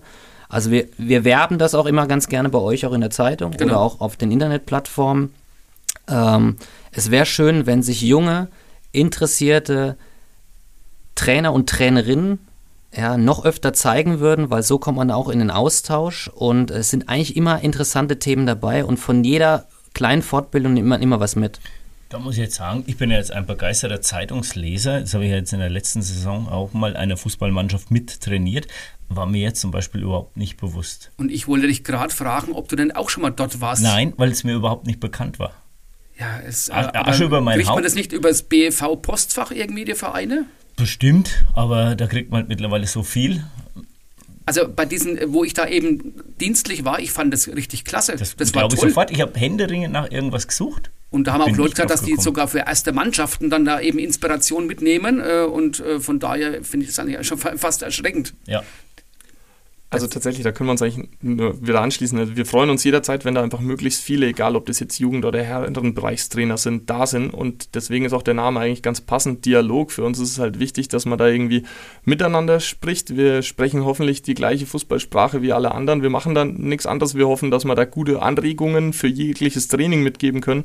Und natürlich haben wir da eine privilegierte Situation, weil wir halt mit wirklich talentierten Kindern arbeiten können und auch immer eine relativ gleich große Trainingsgruppe haben und nicht darauf achten müssen, dass vielleicht heute mal nur zwei oder drei Leute beim Training sind. Das sind die Schwierigkeiten, die, glaube ich, auch der Marci und ich sozusagen aus dem Training beim Heimatverein, wie auch immer, kennen. Ähm, aber genau darum geht es. Wir wollen sozusagen, dass man mit allen Trainern möglichst in, in, in einen Austausch kommt und natürlich ist es auch für die Spieler, Spielerinnen irgendwann das Beste, dass man die sozusagen bestmöglich fördern kann. Also geht's dahin, Leute. Das lohnt Auf jeden sich. Fall. Genau. Marcel, du hattest äh, auch vorhin schon mal kurz erwähnt bei der Frage nach den Tabellen. Hast gesagt, ja, du findest Tabellen ganz gut, weil Wettbewerb irgendwie halt auch zum Fußball gehört und einen auch weiterbringt. Ich halte es für gar nicht mal so einfach, da einen Spagat zu finden. Du willst natürlich, dass die Leute Resilienz entwickeln, hast du es vorhin genannt. Ähm, aber trotzdem, so neben dem Wettbewerbsdenken braucht es ja auch von eurer Trainerseite soziale Empathie, Ihr müsst vielleicht auch für die ein oder andere Enttäuschung sorgen, wenn jemand nichts mehr dabei sein darf. Wie geht ihr damit um? Wie findet ihr diesen Spagat? Es ist, es ist, es ist wirklich schwer, ja, und ähm, es ist auch nicht immer einfach. Jetzt nehmen wir das Beispiel, wir hatten am letzten Tag Juli, Montag, haben wir auch ein paar Spieler zurückgestellt. Das bedeutet aber nicht, dass die jetzt endgültig nie mehr in das Talentförderprogramm aufgenommen werden können, sondern sie haben vier Jahre mit die Möglichkeit, wenn die Leistung nicht stimmt, ja, stellen wir sie zurück, gucken uns die Jungs und Mädels bei den Spielen an und die haben immer wieder die Möglichkeit, in das Talentfördersystem wieder aufgenommen zu werden. Ja, jetzt nochmal Bezug nehmend auf die, auf die Tabellensituation. Also wir handhaben das ja auch in den Trainingseinheiten, nehmen wir das Abschlussspiel 4 gegen 4 und fragen dann die Jungs nach 5, 6 Minuten, wie viel steht es denn eigentlich? Was kommt? Ja, weiß ich nicht. Ja, also dieser, dieser Anreiz, ja, Tore mitzuzählen oder dann sagen, ich bin Gewinner oder so, es ist, es ist, es ist schwierig, aber ich glaube, der Alex kann auch dazu noch was sagen. Es ist ein Spagat, definitiv. Ähm, Spagat absolut. Und gerade wenn man sozusagen, Marc jetzt angesprochen, Spieler zurückstellt, ich glaube auch da ist Kommunikation halt super wichtig, dass man sowohl mit den Eltern natürlich im Austausch ist, als auch mit den Spielern selbst im Austausch ist, denen eine Rückmeldung zu ihrer Leistung gibt und denen dann auch Möglichkeiten aufzeigt, wo können sie sich verbessern, wie können sie sich verbessern und dadurch dann eben ein Verständnis dafür schafft. Aber trotzdem ist uns das absolut bewusst, dass da für manche natürlich erstmal eine Welt zusammenbricht. Das startet aber bereits schon, wenn wir sozusagen Spielern bei der Sichtung, also beim Sichtungstag sozusagen absagen mhm. müssen und noch viel krasser ist es dann oft, wenn die erstmal eine Zeit lang mit uns sozusagen den Weg gegangen sind. Aber auch da ist es Vorgabe, beziehungsweise macht auch absolut Sinn, dass jeder Spieler, der von uns erstmal aufgenommen wird, auf jeden Fall ein Jahr am Stützpunkt bleibt und frühestens dann sozusagen ein Gespräch folgt oder mehrere Gespräche folgen, wo, folgen, wo man dann sagen kann, hey, okay, ähm, so und so hat, hat die Entwicklung nicht ganz gepasst oder nicht unseren Vorstellungen entsprochen, schau, dass du dich da verbesserst. Und dann sind wir aber jederzeit offen, den wieder bei unseren Stützpunkt aufzunehmen und dann eben weiter zu fördern ich bin jetzt mal ein wenig provokativ, ist die Kommunikation mit den Eltern vielleicht komplizierter, anstrengender als mit den Kids letztendlich? Ich glaube, da muss ich antworten, oder? Als, Lehrer sozusagen habe ich das sozusagen die Baustelle oder wenn man es Baustelle nennen kann, in, in, je, in sowohl im Arbeitsleben, sage ich mal, als auch in meinem Trainerdasein. Ähm, äh, das ist tatsächlich so, ich finde, wenn man, solange man offen und ehrlich kommuniziert, ist es sowohl bei mir in der Schule irgendwie kein Problem, mit den Eltern einen Umgang zu finden, der irgendwie auf beiden Seiten sozusagen von Respekt gezollt ist, als auch genauso auf dem Platz. Ähm, natürlich ist es aber was anderes mit Schülern, äh, mit den Schülern, jetzt sage ich schon, und Spielern natürlich zu sprechen, weil dann, die muss man natürlich ein bisschen anders ansprechen, als mhm. man jetzt einen Erwachsenen anspricht. Aber das gehört genauso dazu, dass man die Jungs und Mädels damit ins Boot nimmt und einfach offen mit denen über Sachen spricht, die nett passen passen oder auch Sachen natürlich, die gut sind. Also da immer wieder mit Lob natürlich zu arbeiten. Ähm, jetzt hast du sicherlich ähm, äh, sehr sehr gut geantwortet, aber ich glaube, da, wo der Jürgen auch so ein bisschen darauf hinaus wollte mit provokant, ist, dass ähm, es vielleicht das ein oder andere Elternteil gibt, der vielleicht ein bisschen übermotiviert ist und ähm, so. Das, das kann ich mir auch schwer vorstellen, wenn man ja, da ist ja doch immer eine teilsubjektive Ansicht, man kann gewisse Parameter messen, aber ansonsten ist es ein bisschen subjektiv und da hat man natürlich als Eltern immer eine andere Sicht auf seine Kinder. Es kommt sowas auch mal vor, wo man einfach sagen muss, wir sind halt einfach die, die Fußballexperten, und das schon einschätzen. Man muss, man muss ja immer sagen, wir haben ja verschiedene Tools, äh, den aktuellen Leistungsstand äh, festzustellen. Ja, wenn jetzt zum Beispiel das Elternteil sagt, du mein Kleiner oder meine Kleine, finde ich aktuell ist die auffälligste, dann sagst du, okay, sportmotorischer Leistungstest, wir gucken mal kurz, wie ist deine 20 Meter Zeit, deine 10 Meter Zeit, wie ist deine Passquote, ja, oder wir gucken uns die Jungs und Mädels beim Spiel an und sagen, aktuell sehen wir ihn gar nicht so weit vorne, sondern ähm, er zeigt sich zwar, aber wir verlangen von dem oder derjenigen doch, doch mehr. Und da kann man eigentlich immer ganz gut mit äh, argumentieren. Ja, es sind verschiedene Parameter, die man anlegen kann. Ja, manchmal trifft man auf Unverständnis, aber in der Regel kann man es kann dann wirklich an Werten dann auch darlegen. Das ist ja schon so zeugnismäßig, ne? Man hat dann verschiedene Fächer, äh, ihr bewertet die und dann kann man auch dann äh, relativ objektiv offensichtlich sagen, so schaut es aus, da muss es besser werden oder das läuft schon ganz gut. Also tatsächlich, da sind wir natürlich auch vom DFB sehr stark unterstützt, weil eben, wie gesagt, halt dieser Leistungstest, die durchgeführt wird, regelmäßig durchgeführt wird, wo die sich sogar deutschlandweit sozusagen mit allen Stützpunktspielern vergleichen können und dann eben auch sehen, hey, wie talentiert sind sie denn jetzt in ihrer Schnelligkeit oder in ihrem Dribbling oder eben in ihrem Passspiel. Und zum Zweiten haben wir noch so ein Tool, wo es natürlich auch ein bisschen, wo wir natürlich wieder tatsächlich subjektiv bewerten, aber auf Mentalität eingehen, auf das Verhalten vor Ballaktionen, nach Ballaktionen und da haben wir dann wirklich einfach auch Handwerkszeug sozusagen, mit dem wir auch ganz gut mit den Eltern einfach sprechen können und denen sagen können, hey, da hapert es gerade und dann ist es eigentlich immer ein ganz, ganz angenehmes Gespräch. Ähm, natürlich, also ich habe bis jetzt noch kein schlimmes Gespräch erlebt, aber so lange bin ich noch nicht dabei, da kann der Marci vielleicht mehr sagen. Also ich hatte vielleicht zwei Ausnahmefälle, wo, wo, es, wo dann auch der Ton ein bisschen schärfer wurde, aber die Schärfe konnte man auch wieder rausnehmen und sagen, du pass auf, du hast jetzt noch zwei Jahre Zeit, aktuell reicht es nicht, komm im halben Jahr wieder und so war es dann auch. Nach einem halben Jahr hat er seine Leistung, ist extrem nach oben gegangen und plötzlich war er wieder Bestandteil des äh, DFB-Talentfördersystems. Ja. Ich habe auch deswegen nach den Eltern gefragt. Äh, es ist mittlerweile schon ein paar Jahre her. Da gab es mal dieses Pilotprojekt, ich glaube so EF-Junioren, das dann ohne Schiedsrichter gespielt wurde. Das heißt, die Kids auf dem Platz haben sich selbst darum gekümmert, äh, wer hat Einwurf, äh, wer, äh, wer bekommt Freistoß. Und die waren da total entspannt, aber die, die Eltern waren eben ziemlich unentspannt. Wobei ich von euch eigentlich nur wissen will, gibt es dieses Projekt in irgendeiner Form noch, das ohne Schiedsrichter gespielt wird? Also dieses Projekt gibt es im DFB Talentfördersystem, gibt es noch bei den Funktionsturnieren oder bei den Vergleichsspieltagen. Ja, also dann spielt zum Beispiel der Stützpunkt Großbadorf gegen den Stützpunkt Hammelburg ohne Schiedsrichter und die Jungs und Mädels regeln das untereinander. Manchmal zu ihren Gunsten ohne Frage, aber grundsätzlich kann man sagen, also das funktioniert. Tatsächlich ist es ja beim normalen Jugendspieltag auch. Ich glaube, U7 auf jeden Fall. U9 bin ich mir jetzt nicht ganz sicher. Die spielen ja eben gerade diesen Kinderfußball, also so eine Foninho-Form. Ähm, und auch da sind ja die Trainer, beziehungsweise eigentlich nennt man sie, glaube ich, eher Betreuer, weil die nur dafür sorgen sollen, dass der Spielablauf eben funktioniert. Und auch da funktioniert es meines Wissens ganz gut. Also gibt es tatsächlich noch. Finde ich auch gut. Wie steht ihr äh, zu der These, dass man auch schwächeren Spielern äh, vielleicht gleich viel Einsatzzeiten geben sollte wie den etwas talentierteren? talentierteren? Gute Frage.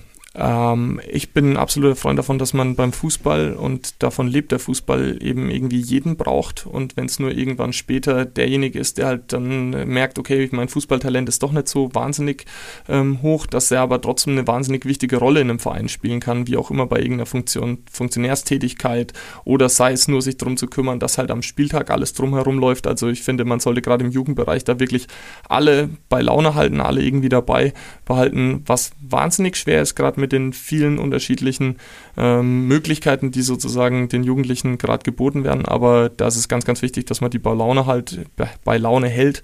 Und ich glaube, dahingehend sind auch die Entwicklungen gerade im Fußball, dass man da möglichst viel Spielzeit für alle Spieler schafft. Weil nur als äh, kleines Beispiel, äh, es, es, gab eben oder gibt vielleicht auch immer noch Fälle, dass dann äh, Verein A sich gebrüstet hat, wir haben da 12-0, 15 zu 0 gewonnen und der Stürmer XY, der hat da acht Tore geschossen. Und ich denke mal, Mensch, als, als Verein, der verliert, das ist doch dermaßen frustrierend. Da lasse ich doch den tollen Spieler mal draußen und gebe eben einen Schwächeren mal die Chance, dass es halt nur 4-5-0 ausgeht. Aber jeder hat was davon. Äh, Gebe geb ich dir recht. Äh, was ich noch anhängen möchte, ist, wenn du jetzt mit äh, 12 oder 13 Mann beim 9 gegen 9 anreist, kann es eigentlich nicht sein, ja, dass du das Ergebnis abhängig machst und irgendjemand nicht zum Einsatz kommen lässt. Das darf, das darf nicht sein. Ja, also jeder muss an dem Spiel da auch gespielt haben. Ob es jetzt dann 5 Minuten sind, 10 Minuten oder der andere hat 45 Minuten gespielt, das ist wurscht. Aber es kann nicht sein, dass ein Kind komplett keine Spielzeit bekommt. Also ich denke mal, da sind wir uns alle einig. Absolut.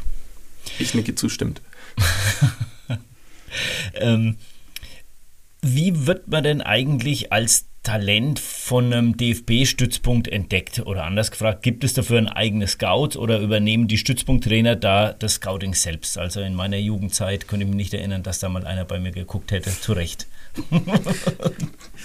Also ich muss, muss, ein bisschen, muss ein bisschen weiter aus, äh, ausholen. Ja, also früher nannte sich das äh, Zentraler Talentsichtungstag, mittlerweile heißt das Talente-Turnier. Das wird vom Bayerischen Fußballverband ähm, an die jeweiligen E-Mail-Postfächer an die Vereine weiter, weitergeleitet, wenn man dann reinguckt und die Info bekommt. Wenn nicht, wird es von uns dann auch nochmal an euch weitergeleitet, wann der stattfindet und wo der stattfindet. Aktuell sind wir in den Monaten April und Mai. Nächstes Jahr ist der Jahrgang 2012 bei uns in der Sichtung. Und die Trainer und Trainerinnen, die ihre Spieler aus dem Jahrgang 2012 jetzt hätten, können den wieder an den BFV weiterleiten. Die Listen werden dann an uns weitergeleitet und wir sehen dann, ich glaube, dieses Jahr waren wir bei 69 Spieler und Spielerinnen. Ähm, die werden wir dann in die Sichtung mit einbeziehen und daraus ähm, rekrutieren wir dann schlussendlich unsere 10 bis 12 Spieler und Spielerinnen. Okay, ich muss aber noch ergänzen. Ähm, tatsächlich, die Rolle kommt tatsächlich mehr Marcel und Marius zu als mir, weil ich tatsächlich am Wochenende ja selber noch viel bei meiner eigenen Mannschaft, Herrenmannschaft bin sozusagen, die ich trainiere. Aber es ist tatsächlich auch so geplant, dass die Stützpunkttrainer auf die Plätze rausfahren und sozusagen Jugendspiele anschauen. Dort zum einen die Spieler natürlich ähm, sichten, die schon bei unserem Stützpunkt aufgenommen sind, um auch da eine Rückmeldung zu geben, hey, wie haben sie sich denn im Spielverhalten, welche Verbesserungen könnte man denn oder welche Tipps könnte man ihnen damit geben. aber auch natürlich, um neue Spieler zu sichten. Also das, wie der Marci vorhin gesagt hat, wirklich ein offenes System. Wenn dem Marius oder Marci oder auch mir bei einem Spiel von irgendeiner Jugendmannschaft ein Spieler auffällt, dann sprechen wir normalerweise die Trainer direkt an, sozusagen, versuchen über die Kontakt aufzunehmen, haben dann auch natürlich eine Sichtungsmaske sozusagen, wo wir digital das hinterlegen können, bei welchen Spielen wir waren und so ist tatsächlich der Ablauf. Also zwei, zwei Schienen im Endeffekt, einmal dieser Talentsichtungstag und dann aber natürlich auch bei Spielen, Spieltagen oder auch mal einfach bei einem Training, wo man ja auch auf dem Fußballplatz sieht, ob die Jungs irgendwie kicken können oder nicht. Das heißt, aus den 69, die da angemeldet waren, sind dann zum Schluss übrig geblieben 10 oder 12 oder 10? Ja, also so 8 bis 10 ist sozusagen der Regelsatz, den wir sagen, ähm, den wir aufnehmen pro Jahrgang. Ähm, es sind aber dann natürlich schon Mädels und Jungs mhm. und Torhüterinnen und Torhüter und Feldspieler und Feldspielerinnen. Okay, also das heißt, im, wenn jetzt ein außer- oder ein überdurchschnittlicher Jahrgang wäre, könntet ihr dann auch mehr aufnehmen oder ist das wirklich limitiert? Also wenn wir, äh, unser ehemaliger Koordinator hat gesagt, wenn es wirklich 14 Vollgranaten sind, dann dürfen wir auch 14 aufnehmen. Und es ist nicht verpflichtend, eine Torhüter oder eine Torhüterin mit, mit aufzunehmen. Also wir okay. können auch rein mit Feldspielern dann auch nur arbeiten, macht aber dann in den Spielform mit Toren in Anführungszeichen wenig Sinn oder du funktionierst halt einen Feldspieler dann zum Torwart um. Also mhm. das wäre auch möglich. Okay. Habt ihr das schon mal gemacht? Dass er, dass er ein Feldspieler Aktuelles Torwart? Beispiel, äh, Jagen 2008, Jan Morshäuser in, in Schondra war als Feldspieler gemeldet, hat aber dann gesagt, ich hätte auch mal Lust ins Tor, ins Tor zu gehen und dann hat unser äh, Torwart Sichter gesagt, du, der macht einen guten Eindruck, fragen doch mal, ob er nicht verpflichtend dann auch bei uns dann als Torhüter einspringen wollte und so ist er jetzt auch dabei und spielt jetzt mittlerweile in Schweinfurt. Okay, ja, an den kann ich mich tatsächlich auch erinnern. Ähm, das gleiche Jahrgang, wie ich letztes Jahr quasi trainiert habe. Und das heißt, er ist dann aber auch in den Verein zurückgegangen als Tormann. Mhm. Also er hat gesagt, Mensch, ich war bei der Sichtung, Torwart macht mir auch Spaß. Ja. Oh, sehr witzig. So kann es auch funktionieren. Gutes Umdenken. Ne? Früher ja. hat man nur dann, äh, man möge es mir verzeihen, die Dicken ins Tor gestellt. äh, ja, ja. Das ist, ja. Das, äh, Irgendwie wissen, wo wir reden. Ne? Ja, genau. Ne? Aber wir waren nicht im Tor. Nein, natürlich. ähm, aber ja, finde ich, find ich klasse, dass man da auch ja. so ein wenig äh, interdisziplinär denkt, möchte ich es mal ausdrücken. Aber du hast ja jetzt gerade schon Schweinfurt angesprochen. Ähm, neben Schweinfurt ist ja Hauptstadt und Großbadorf hier bei uns so. Der Jürgen hat so schön ähm, formuliert, äh, das sind jetzt die Epizentren, die fußballerischen Epizentren. Ähm, profitiert die Region von diesen zwei oder drei Zentren ähm, oder werden da die umliegenden Vereine der Region nicht vielleicht doch langfristig eher geschwächt? Also ich sehe das jetzt eigentlich eher positiv, muss ich sagen, weil wenn du ein talentierter Spieler bist und du spielst meinetwegen in Oberertal oder in Bad Kissing, irgendwann ist die Liga-Zugehörigkeit nicht mehr so, dass du dich dann persönlich weiterentwickeln kannst und dann muss der Schritt dann erfolgen. Und wir haben halt nur die drei Vereine, die halt die, die Spielklasse anbieten und dann muss der Schritt dann ja, zu dem größten Verein dann kommen und was sich daraus entwickelt, kann man ja nie, kann man ja nie genau sagen, eine Talentprognose, ja. Und äh, unsere Bitte an die Vereine ist, wenn ihr den Spieler ziehen lasst, empfangt den bitte wieder vielleicht in ein paar Jahren dann auch wieder mit offenen Armen, weil du weißt nie, äh, ob er wieder zurückkommt oder wie, wie man dann damals auseinandergegangen ist. Und ähm, aktuell Tulba ist ein gutes Beispiel, spielen vier Stützpunktspieler, die in Schweinfurt gespielt haben, jetzt wieder in den Heimatort und äh, davon können alle nur profitieren. So sehe ich das tatsächlich auch. Also ich glaube auch, dass da die Vereine gar nicht mehr so wie das früher war. Früher war das auch vielleicht mehr die Ausnahme, dass ein Spieler irgendwie dann da gegangen ist, ähm, dass man da schon sehen kann, okay, die Ausbildung oder diesen ausgebildeten Spieler kann man jetzt dann durchaus im Erwachsenenbereich wieder ganz gut gebrauchen. Ja. Ähm, jetzt gibt es aber, wir hatten vorhin schon mal ganz kurz so ein bisschen Regeländerungen äh, als Thema. Jetzt gibt es ja sogar die Möglichkeit, dass bis zu gewissen Klassen Fußballerinnen, also in dem Fall wichtig, weibliche Fußballer, bei den Herren mitspielen dürfen. Wie beurteilt ihr das so? Ich habe es tatsächlich gesehen, das war beim Vorspiel, ich weiß leider nichts mehr, welche Mannschaft das war, aber das müsste in weiß es nicht mehr, wo es war, aber ich habe schon Mädel mitspielen sehen. Das war tatsächlich irgendwie gar kein Problem. Die hat da mitspielen können, hat auf einer Außenposition, einen Flügel, glaube ich, gespielt. Ist mir am Anfang auch erst gar nicht, gar nicht aufgefallen. Bei mir im Verein jetzt tatsächlich im Herrenbereich diskutieren wir da auch heiß drüber, weil ähm, zwei meiner Spieler äh, absolut dagegen sind, dass ihre Schwester mitspielt. ähm, kann ich in gewisser ja. Weise okay, nachvollziehen. nachvollziehen ja. Und aber an und für sich ich glaube, das ist ein bisschen aber auch eine Gefahr mit, für die Spielerin vor allem. Halt körperlich, glaube ich, muss man da schon echt aufpassen, dass man da die nicht irgendwie in Sachen reinreißt, wo sozusagen sie vielleicht einfach körperlich überfordert sind und da halt einfach Gefahr gehen. Und ich bin mir nicht immer sicher, ob sozusagen Jungs da ist oder erwachsene Männer da immer Rücksicht genug sozusagen auf die Mädels nehmen können. Andererseits glaube ich auch, dass Mädels sich da durchbeißen können. Es ist ja auch, glaube ich, geht nur in den unteren Klassen, glaube ich, oder? Nur in den unteren Klassen. Und das ja. äh, aktuelle Beispiel, was wir haben, ist dann bei äh, Burglauer 2 oder Burglauer 3, die ja gegen eure A-Klassenmannschaft auch genau. spielen, ne, Alex? Ja, ja genau. Ähm, ich glaube ich, auch schon geschossen, oder? Ja. Korrekt, ich glaub, im ersten Spiel Erstes Spiel, ja, ja genau. Ähm, ist bei euch am Standort auch so Ernährung zum Beispiel ein Thema? Gibt es da Fortbildungen, wo ihr mit den Spielern auch so darüber sprecht oder ist das komplett außen vor? Geht es gemeinsam zum Amerikaner oder? Was ja immer beliebt ist auf jeder Heimfahrt. Also es wird ein bisschen stiefmütterlich behandelt, das gebe ich schon zu. Bei den BV-Trainingscamps, die wir jetzt mittlerweile ja, in Hammelburg dann anbieten, ist jetzt mit dem Kooperationspartner Rewe angedacht, dass wir einen Ernährungsexperten, der kommt einmal, äh, wenn wir drei Tage hätten, einmal vor Ort kommt er an, erzählt ein bisschen was, ist natürlich gleichzeitig auch eine Werbemaßnahme, ohne Frage. Aber das Thema Ernährung kriegt immer einen größeren und höheren Stellenwert. Ja? Ähm, kann ich mich nur anschließen. Also ich würde sagen, Ernährung ist wahnsinnig, wahnsinnig wichtig, aber ähm, tatsächlich, dass wir da jetzt Input ähm, an die Spieler weitergeben, relativ wenig. Ähm, Wäre aber tatsächlich interessant, eigentlich das vielleicht irgendwie mit aufzunehmen. Ich fände aber auch, Alex, in jungen Jahren, man sollte es nicht übertreiben. Also wenn dann jetzt im, im lokalen D-Junioren-Fußball es nach dem Sieg noch ein Spezimaß gibt, finde ich das vollkommen legitim, ehrlich ja, gesagt. Und, und, wie gesagt, du kannst ja auch, ähm, du kannst ja auch samstags abends oder unter der Woche abends irgendwo zu diesen bekannten Fastfood-Restaurants gehen. Also irgendeine Fußballmannschaft sitzt da immer drin auf dem Rückweg mit ihren Trainingsanzügen. Also in dem Alter muss man auch ganz ehrlich sagen, da funktioniert ja, das ja alles noch ein bisschen besser. Aber die Grundlage aber klar, aber an, einem Stützpunkt, dass das eine andere Wertigkeit natürlich haben kann, äh, warum nicht, finde ich auch durchaus sinnvoll.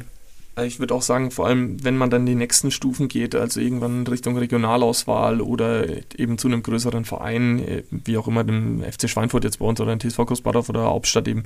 Ähm, ich gehe davon aus, dass da schon die Trainer Wert drauf legen, einfach auch aus dem Grund, weil die natürlich die Spieltage haben, auf die die, die Spieler natürlich auch bestmöglich vorbereiten wollen. Unsere Aufgabe ist es ja tatsächlich, die Spieler an sich jetzt besser zu machen, aber wir haben jetzt keinen Druck, dass wir am Wochenende irgendwie ein Spiel gewinnen müssen. Das haben wir eben nicht und deswegen ist das vielleicht bei uns auch ein bisschen im Hintergrund. Ja, vielleicht ist es aber auch ein ganz guter Punkt für die nächste Frage und zwar ähm, ist ja in, in, der deutschen Nationalmannschaft wird ja immer darüber diskutiert, dass momentan gar keine richtige echte Neun mehr da ist. Also vielleicht braucht man noch so einen Spieler, der durchaus irgendwie so ein 300, 400 Gramm Steak essen kann, dass man wieder mal so richtigen bulligen Mittelstürmer kriegen. Nee, aber jetzt mal ernst gemeint, ähm, woran könnten das liegen, dass also Deutschland war ja eigentlich so, die Nationalmannschaft war über Jahre hinweg bekannt dafür, dass man immer irgendeinen Top mit so diesen klassischen Neuner hatte. Ne, zuletzt würde ich jetzt mal sagen, war es eigentlich der Miro Klose wahrscheinlich. Und ähm, aber das ist immer so ein bisschen weggekommen. Habt ihr da eine Erklärung dafür? Kann das am Ausbildungssystem liegen? Will man es einfach anders machen, dass das der Mittelstürmer oder der Stürmer jetzt eher so Kai Havertz mäßig ausgelegt ist? Muss ich auch ein bisschen ausholen. Also nach der WM 2014 kam dann nach Münnerstadt der Christian Wück. Und genau diese Frage haben wir da auch thematisiert. Da wurde immer zurückgerudert und gesagt, ja, wir, wir kommen auch ohne, ohne Stürmer, sind wir Weltmeister geworden. Ja, dann war 2016 Halbfinale, also es wurde immer weniger. Ja, und die anderen Mannschaften haben dann aufgeholt, oder die anderen Nationen besser gesagt. Und äh, es liegt definitiv auch an der Ausbildung. Ja? Also muss man, muss man auch sagen. Also wir haben dieses klassische Ausbildung eines reinen Knipsers haben wir nicht, sondern wir gehen mehr über das spielerische Element und alle Stürmer sind auch Typen. Ja? Nehmen wir Ibrahimovic. Ähm, sowas ist nicht gern gesehen, weil es halt alles eher flache Strukturen sind und diejenigen, die halt ein bisschen ausschauen, werden dann relativ schnell, ja, ich will nicht sagen aussortiert, aber äh, nicht so gern gesehen, aber so, so Typen braucht man. Ja, und so welche haben wir momentan leider nicht. Und da müssen wir wieder hinkommen, definitiv. Das ist die Aus Ausbildungsoffensive dann auch für den DFB. Absolut, wir haben echt wirklich wahnsinnig brave Spieler meistens, das muss man schon sagen. Und wir haben ganz, ganz selten jetzt jemanden, der da komplett aus der Reihe tanzt. Macht es einem dann natürlich in der Trainingsarbeit manchmal auch nicht leichter sozusagen, wenn man so jemanden hat. Aber das können natürlich dann immer die Spieler sein, die halt im Spiel auch einfach den Unterschied machen. Also das heißt, die Kopfballpendel werden jetzt wieder aufgebaut am, äh, an den Sportplätzen, damit mal wieder Kopfball äh, trainiert wird. Aber ja, nee, Alex, äh, ja? Entschuldige, ich muss mal kurz zwischenfragen. Äh, ihr habt ja vorhin erzählt, bei den Talenttagen ne, waren so grob zehn Leute dann eben äh, genommen. Wird da auch positionsgemäß gesucht? Theoretisch könnte man ja sagen, wir haben jetzt äh, zehn Zehner äh, aber jetzt hm. kein Verteidiger und kein Stürmer und kein Flügelmann oder, oder sagt man wirklich, es geht allein um das Talent? Was man draus machen, ist dann äh, Sache von euch am Stützpunkt tatsächlich sind die ja noch sehr jung. Also ich würde fest sagen, wir schauen da wahnsinnig auf Bewegungstalent an sich, wie sich halt ein Spieler überhaupt erstmal bewegen kann, auch natürlich schon wieder mit dem Ball umgehen kann.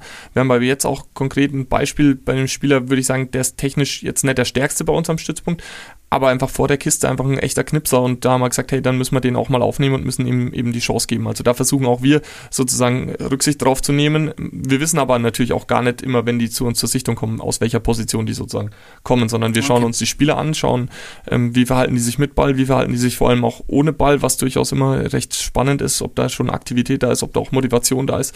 Und tatsächlich glaube ich, dass Motivation, Ehrgeiz wahnsinnig wichtige Faktoren, ähm, Talent, Dasein sozusagen sind. Also da ne, kommt es nicht von ungefähr, dass man sagt, hey, Talenten reicht halt nicht nur.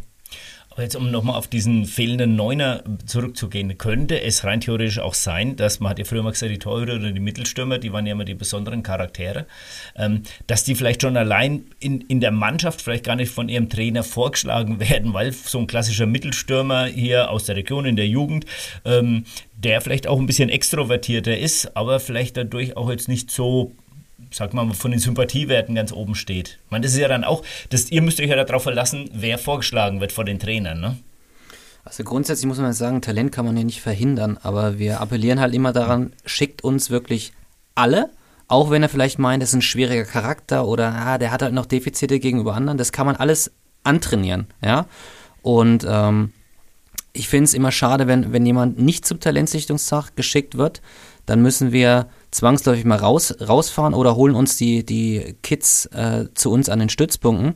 Aber ähm, dass einer nicht geschickt wird, finden wir immer ein bisschen schade, weil jeder sollte die Chance bekommen, irgendwie in eine Fördermaß Fördermaßnahme zu kommen.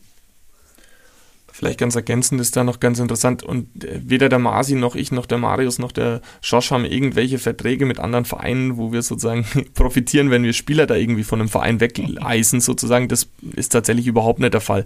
Natürlich präsentieren die Spieler sich dann halt bei uns am Stützpunkt und dann sind die Wege oft kurz zu den anderen Vereinen. Das ist uns allen bewusst, aber im Endeffekt ist es schon natürlich auch das Ziel. Wir wollen die ja möglichst weit bringen, die weiter voranbringen und dann wäre es ja ärgerlich, wenn man denen sozusagen die Möglichkeit dafür nimmt. Aber tatsächlich. Also das ist ganz, ganz wichtig, dass jeder weiß, wir ziehen da niemanden von seinem Heimatverein weg. Wenn die sagen, die wollen beim Heimatverein bleiben, dann dürfen die das auch ohne Probleme. Also das ist wirklich ganz, ganz offen, das System.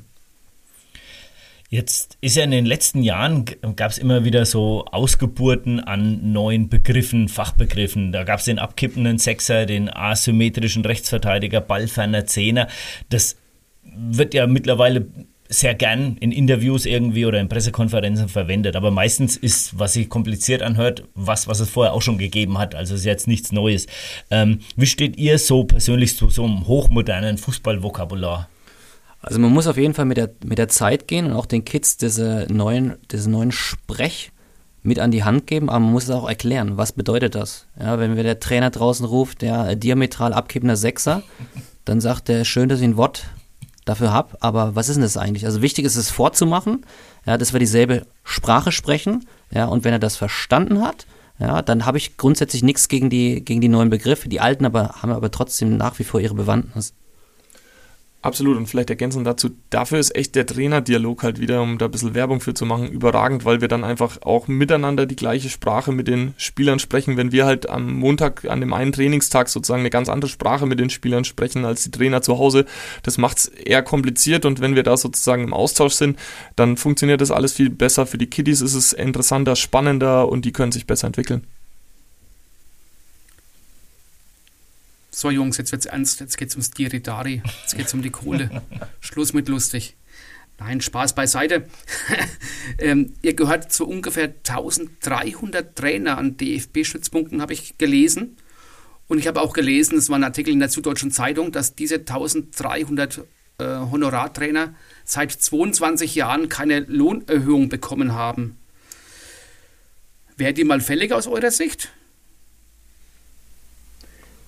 Also ich sage ein klares Ja, weil wenn man es vernünftig macht, sollte man dafür auch vernünftig entlohnt werden. Man, man, macht das natürlich auch aus einer gewissen Leidenschaft und da sollte das Monetäre nicht im Vordergrund stehen.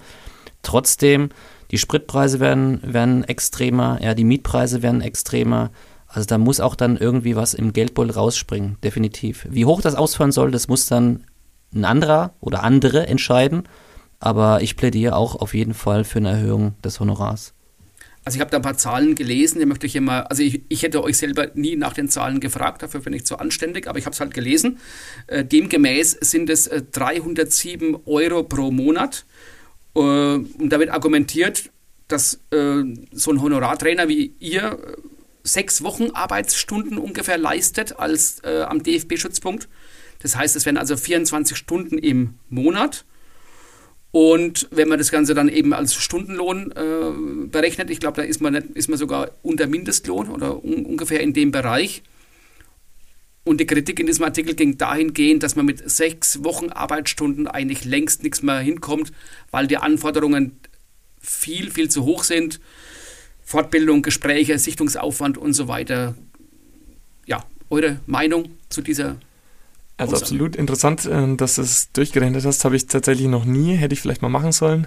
Ähm, nee, Spaß beiseite, da gehört natürlich wahnsinnig viel Idealismus auch dazu. Im Endeffekt macht es uns allen einfach super Spaß, mit den Kiddies zu arbeiten und mit denen halt was zu machen. Aber dennoch sollte man da natürlich auch die Arbeit, die erledigt wird, sozusagen wertschätzen. Ich glaube, das muss einfach sein, egal bei wem oder was man macht, gehört es einfach dazu. Aber oft ist es trotzdem auch irgendwie, wenn Kiddies sich bei uns verabschieden oder uns wieder auf einem Platz treffen und uns ansprechen, hey, ich war doch bei dir am Stützpunkt, dann ist das schon irgendwie auch oft Genugtuung. Dennoch sollte das natürlich irgendwie berücksichtigt werden. Also das stimmt schon. Also absolut. allein von den Trainingsstunden, und ihr habt es ja vorhin schon anklingen lassen, dieses äh, Füttern der Datenbank, das stelle ich mir also enorm aufwendig vor. Du musst ja über, über jeden Spieler quasi äh, die Leistungen regelmäßig äh, ja, irgendwo in, in ein System reinklopfen. Also ich bin ja hauptsächlich für den administrativen Teil zuständig bei uns. Also es nimmt wirklich äh, manchmal Ausmaße an, wo du sagst, steht das noch in Relation. Trotzdem, wir drei teilen uns auch gewisse Bereiche. Ja, der eine ist mehr intensiver in der, in der Sichtung an den, an den Spieltagen oder im Training. Der nächste, wie ich, macht die, macht die EDV. Ja, und der nächste ist dann eher der, der Typ, der dann das, das Training am Montag dann federführend durchführt. Also wir haben ein ganz gutes, einen guten Mix gefunden. Ja. Also auch ihr müsst motiviert sein, um das Ganze äh, durchzuziehen. Und zwar vernünftig durchzuziehen. durchzuziehen. Ja, da stimme ich dir voll. Ja, absolut. Und ähm, weil du auch angesprochen hast, sozusagen, dass der Arbeitsaufwand sich erhöht hat. Ähm, ich bin jetzt noch nicht 22 Jahre dabei, das kann ich nicht beurteilen, aber allein in den letzten Jahren hat sich das schon ähm, verändert mit zusätzlichen Sichtungen, zusätzlichen Fortbildungen, zusätzlichen ähm, Dateneingaben, die wir tätigen müssen, auch zur Datenerfassung von den Spielern. Also der Aufwand hat sich definitiv erhöht. Also eigentlich krass, ich meine, wenn man weiß, mit welchen äh, Summen ähm, äh, auch beim BFV jongliert wird, äh, DFB sowieso auch, dass man dann da nicht in irgendeiner Form. Also das finde äh, ja. Aber es kann man ja mal hier äh, an dieser Stelle einfach mal deutlich so ansprechen. Wir, wir hatten das, glaube ich, auch schon mal bei uns im Podcast, beziehungsweise wir haben uns im Vorfeld darüber mal unterhalten. Da gab es ja auch mal eine Fußball, äh, eine Dokumentation im SWR, meine ich, über die Honorartrainer bei Profivereinen. Ja, an den NLZs, dass es ja, da ja nicht genau. anders ausschaut. Also das Krass, ist ne? ja Wahnsinn. Gibt es bei euch auch mal Scouts, die auftauchen? Ne? Ihr trainiert dann, habt feste Trainingszeiten und dann, dass der ein oder andere, keine Ahnung, mit Schiebermütze auftaucht und erkannt den, werden will. Den letzten Scout, den ich miterlebt habe, das war noch in Münnerstadt, der kam von Kräuter Fürth, Namen, Namen nenne ich jetzt nicht, der hat dann gesagt, du bist auf, wir wollen jetzt zwei von euren Spielern ähm, äh, rekrutieren, kann ich jetzt mal während des Trainings mal kurz, ich sage, nee, nach dem Training und dann immer, wenn die Eltern auch dabei sind. Ähm, hat sich an den Basisstützpunkten gar nicht so etabliert, aber in den NLZs in Schweinfurt oder so glaube ich schon, dass da ab und zu auch mal ein paar Scouts dann aus Nürnberg, aus Ingolstadt oder, oder aus Augsburg kommen, die dann auch mal ein paar unmoralische Angebote dann äh, auch ablegen, ja. Es gibt ja mittlerweile sogar kommerzielle Akademien, auch bei uns in Bayern. Das heißt, es ist wie so eine kommerzielle Fußballschule, wo dann die Talente auch gelockt werden. Ne, kommt zu uns, äh, bei uns mhm. wird Ihr Kind bestmöglichst auf eine Profikarriere vorbereitet. Das muss doch für euch ein Grausen sein. Ein Graus sein. Ja, boah, absolut krass, ja. Ähm, ich habe das beim Schüler von mir tatsächlich auch mitbekommen, der dann zusätzlich noch individuelles Torwarttraining sozusagen gekauft hat. Ähm, mhm. Fand ich erstmal für mich absolut befremdend, weil ich mir gedacht habe, ey, Wahnsinn, wo das jetzt schon mit so Jugendlichen und das sind sie ja wirklich noch oder fast noch Kinder, würde ich sagen, dass mit denen schon Geld verdient wird, aber ähm, das wie bei allem halt im Fußball, da steckt halt einfach Geld dahinter und wenn Eltern dazu bereit sind, das irgendwie zu zahlen, dann machen sie das. Dabei habe ich auch gelesen, besagt eine These, dass wenn wir von einer Profikarriere sprechen, das vom 14. Lebensjahr eigentlich gar nicht äh, gesagt werden kann, ob derjenige oder diejenige für eine Profikarriere in Frage kommt. Wie sind eure Erfahrungen diesbezüglich, auch wenn jetzt der Profibereich dann doch ein bisschen weg ist? Also eine Talentprognose, ich mache es jetzt auch mittlerweile schon neun Jahre, ist extrem schwierig. Bei dem einen oder anderen hast du gedacht, der kommt höchstwahrscheinlich im Profibereich auch an. Dann ist er verletzt gewesen oder hat die falsche Entscheidung getroffen, ins falsche NRZ zu gehen, wo der Trainer dann gesagt hat, eigentlich, ich stehe nicht auf deinen Spielstil, saß da nur noch auf der Bank. Ähm, und die geben halt, also die Kids geben sehr viel auf, ja, und am Ende kommt dann fast nichts oder nichts dabei raus. Und leider Gottes kannst du das nicht mehr nachholen. Die Jugend ist dann vorbei und wenn du dich dann vielleicht auch schulisch nicht unbedingt immer so reingekniet hast, stehen die erstmal wirklich teilweise fast mittellos da. Und deswegen ist für meine oder für unsere Begriffe der Weg einfach erstmal auf Schule gucken, dann ambitioniert weiter Fußball spielen und was sich daraus entwickelt. Manchmal ist ein Spätentwickler, manchmal ist er ein Frühentwickler und äh, wer schlussendlich oben rauskommt, weiß man nicht. In dem Zusammenhang muss ich auch sagen, da gibt es ja immer noch dieses wirklich geniale Buch, der äh, große Traum von Ronald Reng, wo das immer so beschrieben wird. Ähm, da kann man, glaube ich, als Eltern, würde ich sagen, es empfiehlt sich für alle Eltern, die da zu ambitioniert dahinter stehen, das einfach mal zu lesen, dieses ganze Buch. Also absolut, da gibt es ja genug gescheiterte sozusagen äh, Spieler oder die es halt einfach am Ende nicht geschafft haben. Meine Bachelor-Thesis ging auch um das Thema und das ist auch verrückt, wenn man sich überlegt, selbst die Spieler, die in den A-Jugenden von den, also von den ähm, besten Mannschaften, also den NLZs, den Nachwuchsleistungszentren vom DFB, in den A-Jugenden angekommen sind, selbst da ist die Anzahl der Spieler, die es wirklich in den Profibereich schaffen, einfach verschwindend gering und das muss man schon immer wieder den Spielern auch klar machen, dass Schule irgendwie auch wichtig ist. Jetzt kommt der Lehrer bei mir raus. Ähm, aber das gehört irgendwie beides einfach dazu und ich glaube, da kann sich keiner darauf verlassen, dass man nur mit dem Fußball irgendwann sein Geld verdienen wird. Ich fand die Formulierung auch richtig gut. Ich schätze, das werden sich viele Schüler jetzt gerade an und sagen, guck mal, hat der Lehrer gesagt, auch. Ja, plus als Ergänzung muss man auch nochmal sagen, mittlerweile jetzt nehmen wir Manchester City oder PSG oder auch die Bayern oder die Dortmunder, die kaufen sich für ein Jahr für die A-Jugend einen Franzosen und sagen dann, ich habe den bei uns im NLZ ausgebildet, was ja überhaupt nicht der, der, der Wahrheit entspricht. Ja, also der Markt ist ja momentan auch so versaut, mhm. dass die Durchlässigkeit einfach für die, für die, für unsere deutschen Kids auch extrem schwierig geworden ist. Ja. ja was soll man dazu noch sagen? Es ist, ähm, ja, wir stehen bei der Fußball-WM, das ist ja das gleiche Thema außenrum, also von daher. Gehen wir lieber zu was anderem über, Alex. Du bist Spielertrainer in Rottershausen, du bist der Vorstand Sport in Eldingshausen und noch Stützpunkttrainer. Und wir haben ja vorher gesagt, du hast ja noch äh, deinen Hauptberuf, aber das ist ja eher äh, so im, im Nebenerwerb, sage ich jetzt mal so. Wie viele Stunden hat dein Tag so? Ich glaube, wie bei allen äh, 24 und ich ähm, schlafe auch hoffentlich genug, weil sonst würde ich es nicht alles hinkriegen. Aber ja, es ist natürlich irgendwie, man muss alles planen, man muss halt irgendwie organisiert sein und dann kriegt man das schon alles unter einen Hut. Ähm, Vorteil ist tatsächlich einfach, dass ich meinen Nachmittag halt relativ so gestalten kann, wie ich ihn gestalten möchte, dadurch, dass ich eben als Lehrer tätig bin. Ähm, und in die anderen Sachen ist man halt irgendwie auch einfach so reingeschlittert. Da kann man gar nichts dafür. Man ist halt irgendwie aktiv irgendwie schon immer beim Heimatverein gewesen und hat dann festgestellt, okay, die brauchen da irgendwie auch jemanden und möchte da sich auch einbringen, möchte sich da auch irgendwie engagieren und möchte da eben was machen. Dann die große Leidenschaft ist halt einfach der Fußball. Und dann wurde ich irgendwann gefragt, ob ich nicht mir das vorstellen könnte, am Stützpunkt zu machen und habe gesagt, wow, mega Möglichkeit, würde ich gerne ausprobieren. Und dass ich jetzt halt in Rodershausen jetzt schon das fünfte Jahr ähm, bin, habe ich mir davor auch nicht gedacht, aber macht einfach mega Spaß und man muss einfach seinen Tag, glaube ich, gut strukturieren. Dann kriegt man es schon hin. Wie kriegst du das beruflich gebuppt, äh, gewuppt, gebuppt, gewuppt? Mhm. Äh, Marcel, bei dir, äh, Arbeitgeber, spielt da so ein bisschen mit oder?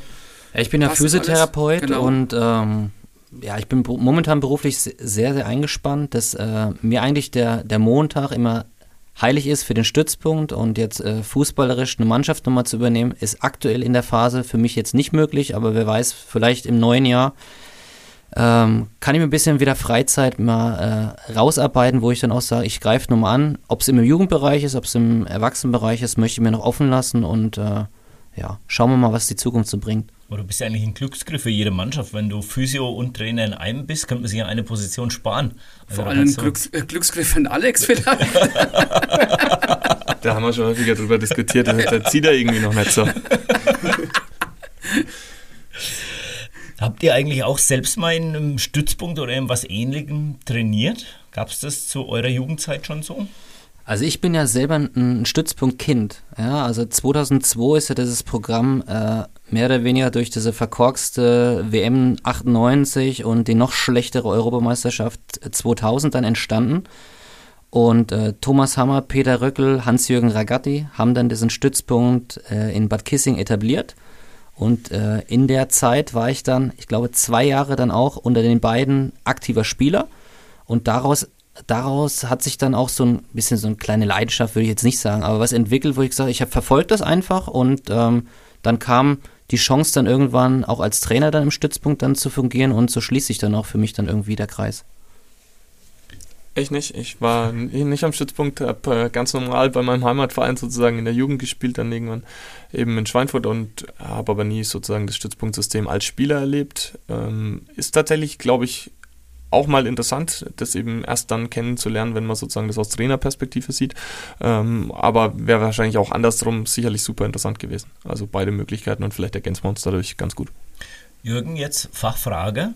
Ui. Welcher ehemaliger Fußballprofi und auch Trainer war so mitverantwortlich, dass dieses Stützpunktsystem eingeführt wurde in Deutschland? Wer hat das so vorangetrieben? Bertie Vogt? Ja, Echt? 100 Prozent. Ja. Boah. Ja, Bertie oh, Vogt, das wissen viele Leute mal gar nicht. Der war da mitverantwortlich, dass das so alles umgekrempelt wird und. Also ähm, bin ich ähm, echt stolz auf mal, weil das war gut, jetzt. Äh, sehr, sehr gut. Okay. Ich wollte gerade schon sagen, ich weiß mal was mehr als der Jürgen. ich mach jetzt, äh, kann ich jetzt Feierabend machen? ja, genau. Ja, noch nicht ganz, wir sind noch nicht ganz durch. Ähm, mich würde interessieren, gibt es eine Spielerin, einen Spieler, auf die ihr besonders stolz seid, weil die aus eurem Stützpunkttraining den Sprung vielleicht in den NLZ oder in den Profibereich geschafft hat? Ich lasse es mal Masi loslegen, weil der hat sicherlich mehr Erfahrung und ähm, auch mehr Jahre auf dem Buckel sozusagen und danach äh, schieße ich vielleicht noch jemanden hinterher. Also der, äh, der bekannteste, der damals aus dem Stützpunkt in Bad Kissing dann entsprungen ist, ist der Tom Schütz, ja, aus der Haßfurter Region bei Bielefeld beim SV Babelsberg 03 gespielt, ja, also zweite und dritte Liga. Ähm, dann aus dem Nebenstützpunkt, aus Großbadorf, dann der Johannes Geis, aktuell mhm. noch beim Club, ja. Was heißt noch? Na? Hat verlängert. Ja, Schauen wir mal. Ne? Also die Wege sind manchmal unergründlich, wohin es den dann äh, auch hin verschlägt. Nee, er hat wirklich vor kurzem verlängert beim Club. Genau. Ja. Er ist gesetzt. Gut, lass mal so, lass mal so, lass mal so stehen. Ähm, nee, also, äh, worauf wir immer sehr stolz sind, äh, dass wir wirklich so viele Mädels dann auch in den, in den höherklassigen Fußball dann gebracht haben. Ja? Also jetzt äh, Annika Grase, die ja auch bei euch mal war, die jetzt mittlerweile mit dem Fußball dann aufgehört hat. Dann Annabelle Keul spielt momentan auch beim Club in der U17. Jule Beetz auch in unserem Stützpunkt dann gewesen, äh, Madeleine Frank, äh, Leonie, Leonie auch jetzt in Gütersloh. Ähm, mhm.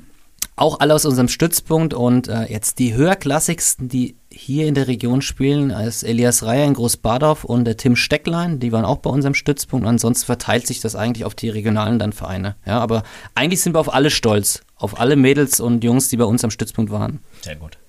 Da merkt man jetzt ein Masi seine Erfahrung. Ich kann vielleicht noch jemanden ergänzen oder eine kleine Anekdote äh, dazu erzählen. Das ist ganz lustig, wenn man auf dem Luzi-Festival in Roddershausen steht und auf einmal einer einen anspricht und sagt, hey, wir haben doch zusammen am Stützpunkt trainiert, beziehungsweise ich habe unter dir am Stützpunkt trainiert und man dann halt so ins Gespräch kommt und ähm, das war Max Albert, der bei Ingolstadt in der Jugend mhm. eben gerade spielt und dann ja. halt auch einfach interessant und super, das dann mitzukriegen. Aber andererseits auch wieder ganz, äh, jetzt kein Riesenstar, noch nicht vielleicht, der Samu Beetz, der dann in Tulba bei mir auf dem Platz gestanden war nach dem Spiel, hey, in der, in der Rückrunde spielen wir gegeneinander. Auch interessant, also das durchaus spannend, das Sehr dann schön. so mitzukriegen. Gut, der Samuel, der kann natürlich auch noch ein großer Schiedsrichter werden. Das sind noch alle Wege offen. Aber da glaube ich, der Fokus gerade wieder mehr Richtung Fußball, oder? Wenn ich das so zumindest mit dem letzten Gespräch mitbekommen Ich habe ihn dieses Jahr in der Relegation gesehen, da war er äh, zusammen, äh, war der Linienrichter bei einem Spiel mit dabei. Also kann alles passieren. Junge Menschen. Absolut. Der Michael Urbanski, über den haben wir ja vorhin schon mal ganz kurz gesprochen. Ähm, der war zuletzt der Stützpunktkoordinator für Nordbayern und wechselt jetzt vom BFV, also vom Bayerischen Fußballverband, zum DFB und wird zuse äh, oder zukünftig die Bundestrainerin, die Martina Voss-Tecklenburg. Ist, glaube ich, ähm, schon, ne? Oder, oder ist, Ist schon, schon dabei, Amt, ja, ja. genau. Okay. Ähm, was sind so eure Karriereziele für die Zukunft? Gibt es da was, was ihr euch schon ausgedacht habt? Dann würde ich anfangen. Also persönliche Karriereziele auf jeden Fall jetzt äh, durch Corona ist ein bisschen zerschossen worden, die A-Lizenz zu machen und dann Open, Open End. Ja, also wer weiß, wo man dann irgendwann mal landet, auch äh, beruflich oder, oder familiär. Also ich bin ja noch relativ jung. Ähm, ich, ich weiß es nicht und ich lasse das alles auf mich zukommen und äh, Ziel ist es trotzdem, äh, so hoch wie möglich zu kommen. Ja, und wo es dann ist, lasse ich einfach mal offen. Auch für mich, also mich reizt tatsächlich auch, wahrscheinlich irgendwann mal noch in einer höherklassigen Jugendmannschaft auch mal sozusagen Fuß zu fassen, das einfach mal zu probieren. Aber jetzt konkret in den nächsten Jahren eigentlich gar nichts in Aussicht. Ich bin da, wo ich gerade bin, mit Roddershausen super zufrieden und die Kombination mit dem Stützpunkt lässt es dann irgendwann auch nicht mehr möglich machen, beides zusammen zu machen. Also da müsste man dann wahrscheinlich entweder oder wahrscheinlich beides sogar aufgeben, also sowohl den Herrenbereich als auch den Stützpunkt sozusagen, wenn man dann wirklich irgendwie im Jugendbereich nochmal höher gehen möchte oder eben auch im Herrenbereich irgendwie nochmal ein, zwei Ligen vielleicht höher gehen kann, darf, wie auch immer, da kommen ja dann unterschiedliche Sachen irgendwie einfach zusammen. Aber ich bin da absolut offen für alles. Ähm, Traum ist es vielleicht mal irgendwann den Fußballlehrer zu machen, aber da sind die Wege sehr, sehr schwer, weil da einfach die Voraussetzungen für natürlich wahnsinnig, wahnsinnig hoch sind. Okay. Jetzt hat ja die WM in Katar gerade begonnen. Ähm, was haltet ihr so vom, vom WM-Austragungsort Katar? Kann man sich da positive Effekte, zum Beispiel in Sachen Menschenrechte und Toleranz, irgendwie erhoffen? Ich meine, wir haben alle tausende Dokumentationen in den letzten Wochen gesehen und alles, was nicht so gut läuft. Äh, Die Hoffnung ist groß, ne, dass wir zumindest hoffen, dass da irgendwas Gutes bei rumkommt und dass da vielleicht die Entwicklung dort vor Ort eben bezüglich Menschenrechten oder auch bezüglich den Arbeitern, die da eben angestellt waren oder auch noch sind sozusagen, dass da eine positive Entwicklung genommen wird. Ich glaube, das ist ganz schwierig. Ich glaube schon, dass das vom System her eigentlich nicht daraus ausgelegt ist und dennoch möchte ich auch ein bisschen den Spielern sozusagen beistehen, hey, die bereiten sich so lange darauf vor, also die sind diejenigen, die da spielen dürfen und müssen und Gas geben dürfen. Das haben andere früher falsch entschieden, in meinen Augen, dass man sozusagen dort das als Austragungsort festlegt. Definitiv. Schaut ihr zu? Schaut ihr sie? Also ich bin, ich bin auf jeden Fall dabei. Ich gucke es mir jetzt trotzdem an. Äh, ist mal was, was Außergewöhnliches jetzt zur, zur Weihnachtszeit auch mal eine WM zu verfolgen. Ob es jetzt richtig war oder ob es dann schlussendlich dann cool war, weiß ich jetzt, weiß ich jetzt nicht. Das lasse ich auf mich zukommen und schlussendlich alle, die jetzt sagen, äh, ich guck's nicht, werden es dann doch gucken, wenn die deutsche Mannschaft gut performt und dann gerät alles, was darüber äh, im, Vorberein, im Vorhinein darüber berichtet worden ist, rückt in den Hintergrund und äh, lassen wir uns mal überraschen. Ja. Es fällt schwer, wenn man so Fußball verrückt ist, da sozusagen zu sagen, hey, nee, ich schaue das jetzt irgendwie gar nicht. Aber ich möchte schon behaupten, dass es mir bewusst ist, dass ich vielleicht versuche, wirklich einfach nur die Spiele der deutschen Nationalmannschaft sozusagen zu schauen und da den Fokus drauf zu legen und vielleicht den Rest nicht zu unterstützen. Aber im Endeffekt haben wir da, glaube ich, ganz, ganz, leider ganz, ganz wenig in der Hand und ja, ich bin einfach doch fußballsverrückt und möchte die Spiele Also sehen. ich bin, ich bin da genau bei euch. Äh, Ich interessiere mich halt für Fußball äh, und ich interessiere mich aber auch für das Land und hoffe einfach, dass ich da halt richtig was erfahren kann von den Leuten, die da vor Ort sind. Und ja, warum soll ich da jetzt nicht zuschauen? Also ich habe da auch kein schlechtes Gewissen. Ich fand ähm, äh, den, von dem Komiker, von dem Oliver Kalkofe, fand ich das ziemlich cool. Der hat gesagt, also es regt ihn so dermaßen auf, dass man jetzt versucht, diese moralische Last beim Zuschauer abzuladen Ja. und den dazu zu bringen, da nicht zuzugucken, was die FIFA und andere viele Jahre vorher einfach verbockt haben, dass da jetzt wirklich der kleinste, das kle oder das schwächste Glied in der Kette, das soll jetzt dann drunter leiden. Fand ich ziemlich cool, wie er das gesagt hat, ja. Gut, abschließend die letzte Frage, bevor wir euch dann entlassen. Auf welchen jungen Spieler freut ihr euch bei der WM am meisten? Aus deutscher Sicht auf jeden Fall äh, Jamal Musiala. Äh, absolut äh, herausragender Spieler bei den Bayern. Äh, bei weitem noch nicht am, am Leistungslimit und wird vielleicht einer, vielleicht der nächste Weltfußballer und der nach Lothar Matthäus dann auch aus, aus Deutschland kommt. Der aus Fulda kommt. Wohlgemerkt. Okay, hätte ich jetzt auch nicht gewusst, aber mhm. tatsächlich, ähm, Jamal Musiala, ah, Wahnsinnsspieler, also kann ich mich echt anschließen. Das ist überragend, wie der da performt gerade und was für eine Entwicklung der jetzt so schnell genommen hat. Das ist einfach beeindruckend und da können wir nur die Daumen drücken, dass er möglichst verletzungsfrei bleibt und weiterhin so einen Karriereverlauf nimmt, weil das passiert tatsächlich Talenten leider häufig, dass die dann halt mal ganz schnell auch irgendwie Schwierigkeiten kriegen. Ja, wollen wir nicht hoffen, wollen wir hoffen, dass das alles gut ausgeht. Marcel, Alex, vielen Dank für eure Zeit, für eure offenen, ehrlichen Worte hier bei uns im Interview. Äh, wissen wir sehr zu schätzen. Ähm, ja, und für euch, für die Zukunft alles Gute und ich denke, wir werden uns immer wieder mal sehen auf irgendwelchen Sportplätzen oder vielleicht auch mal beim Stützpunkttraining. Ja, danke, dass wir da sein durften und ein bisschen was über äh, das DFB Talentfördersystem ähm, darlegen konnten und uns hat es groß, groß, großen Spaß gebracht und ähm, wir schalten immer ganz gerne ein, wenn die nächste Folge noch kommt. Ja, auch von meiner Seite vielen, vielen Dank und ähm, vielleicht trifft man sich auf einen Trainerdialog. Vielleicht. Dankeschön. Balthasars Türchen wird präsentiert von der Köpi in Bad Küssingen, ihrer Kultkneipe im Zentrum der Kurstadt. Verfolgen Sie bei uns in einem besonderen Ambiente alle Spiele der ersten und zweiten Bundesliga sowie der Champions League. Das Team der Küppi freut sich auf Ihren Besuch. Ja, Peter, am vergangenen Wochenende hat es zu Pech gehabt mit einem Spiel. Das ist nämlich kurzfristig ausgefallen. Obwohl eigentlich dieser Verein mehrere Plätze zur Verfügung gehabt hätte. Er hätte aber keinen Kunstrasenplatz gehabt und du erzählst uns heute ein Histörchen von Vereinen, die dann ganz clever mit ihren Kunstrasenplätzen umgehen. Erzähl doch mal. Ja, also in der Vergangenheit hat es schon öfters Verdruss bei den Gästemannschaften gegeben, äh, weil sie kurzfristig auf den Kunstrasen ausweichen mussten, der normalerweise Nebenplatz ist und der Hauptplatz angeblich nicht äh, bespielbar war. Ich kann mich noch erinnern an ein Spiel, Landesligaspiel zwischen Obernau und den Freien Turnern Schweinfurt. Das war in den Anfang der 20er als die Schweinfurter am zweiten Spieltag Ende Juli angereist sind nach Obernau und dort zu ihrer Verblüffung feststellen mussten, dass sie auf dem Kunstrasen spielen müssen. Hatten aber nur Stollenschuhe dabei, weil sie nie damit gerechnet hatten, äh, dass sie auf Kunstrasen spielen würden. Also es war eine Jahreszeit, wo man normalerweise davon ausgeht, dass auf Rasen gespielt wird, auf Naturrasen. Genau, das war also Hochsommer, Samstagnachmittag. Okay schön heiß und ja, angeblich hat die Stadt Aschaffenburg, der der Hauptplatz äh, im, die im Eigentum haben, hat ihn gesperrt, aber aus welchen Gründen äh, war nicht zu eruieren. Na, jedenfalls war der freie Turnertrainer, der Hans Gehling, sauber bedient und hat sich dann auch beim Verband darüber beschwert. Ja, das Problem Zumindest kennen wir ja so nicht, Peter, ne? weil äh, bei uns gibt es kaum Kunstrasenplätze, also da muss sich eigentlich kaum einer Gedanken machen, aber da am Unterbein ist es eine andere Geschichte, ne? Ja, äh, es gibt natürlich auch Trikot-Drago-Aktionen, äh, muss ich sagen, selbst wenn ein Kunstrasenplatz da ist, das war mal ein Fall zwischen Höchberg und der DJK Waldberg. An einem Mittwochabend hat äh, Waldberg in Höchberg gespielt und die Höchberger sind, weil die Waldberger damals gut in Schuss waren, äh, auf ihren kleinen Kunstrasenplatz ausgewichen.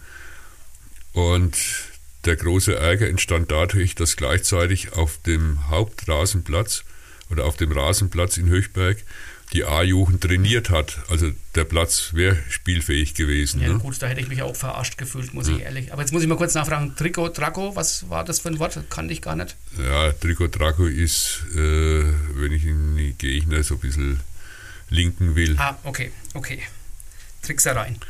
Und äh, ja, anderer Fall war dann äh, vor ein paar Wochen in Reichenbach, beziehungsweise in Burglauer, da hat äh, Reichenbach gegen äh, Hauptstadt 2 gespielt und da hat äh, der Heimverein, also die Teutonen, haben das Spiel auf einen kleineren Nebenplatz in Burglauer verlegt. Das wäre an sich nicht so schlimm gewesen, aber gleichzeitig ist ein Spiel der U13 von äh, Wohlbach äh, auf dem Hauptplatz angepfiffen worden. Das heißt, die Kleinen sind auf dem großen Platz rumgerannt und die Großen sind auf dem kleinen Platz rumgerannt. Der Hauptstädter Trainer Julian Krell war dann bedient. Die haben zwar 2-0 gewonnen, aber er hat, ich sage jetzt mal in Anführungszeichen, Rache angekündigt und hat gesagt, also wenn die Reichenbacher am letzten Spieltag, wo sie dann nach Hauptstadt müssen, noch Punkte brauchen, das können sie also nach der Aktion völlig vergessen. Ja, es konnte natürlich werden. Die Reichenbacher spielen in der Kreisliga gegen den Abstieg. Und, Ähm, und ja. Hauptstadt kann schon Meister sein. Und die Wir Punkte werden- nicht mehr brauchen. Aber Wir werden das gespannt verfolgen und dann vielleicht nochmal an dieser Stelle drauf eingehen, wenn es dann soweit ist. Ja, und auch das war heute wieder eine spannende Folge, die vorletzte im Jahr 2022. Wie wir es angekündigt haben am Anfang, die letzte findet dann mit unserer Live-Show statt, so denn alles klappt, aber wir sind guter Dinge. Ähm, alle Infos dazu erfahrt ihr auf unseren Social Media Kanälen oder in der Saale Zeitung bzw. auf infranken.de. Ja, und bis dahin gilt natürlich unser Motto: Wir müssen ja morgen alle wieder auf die Arbeit.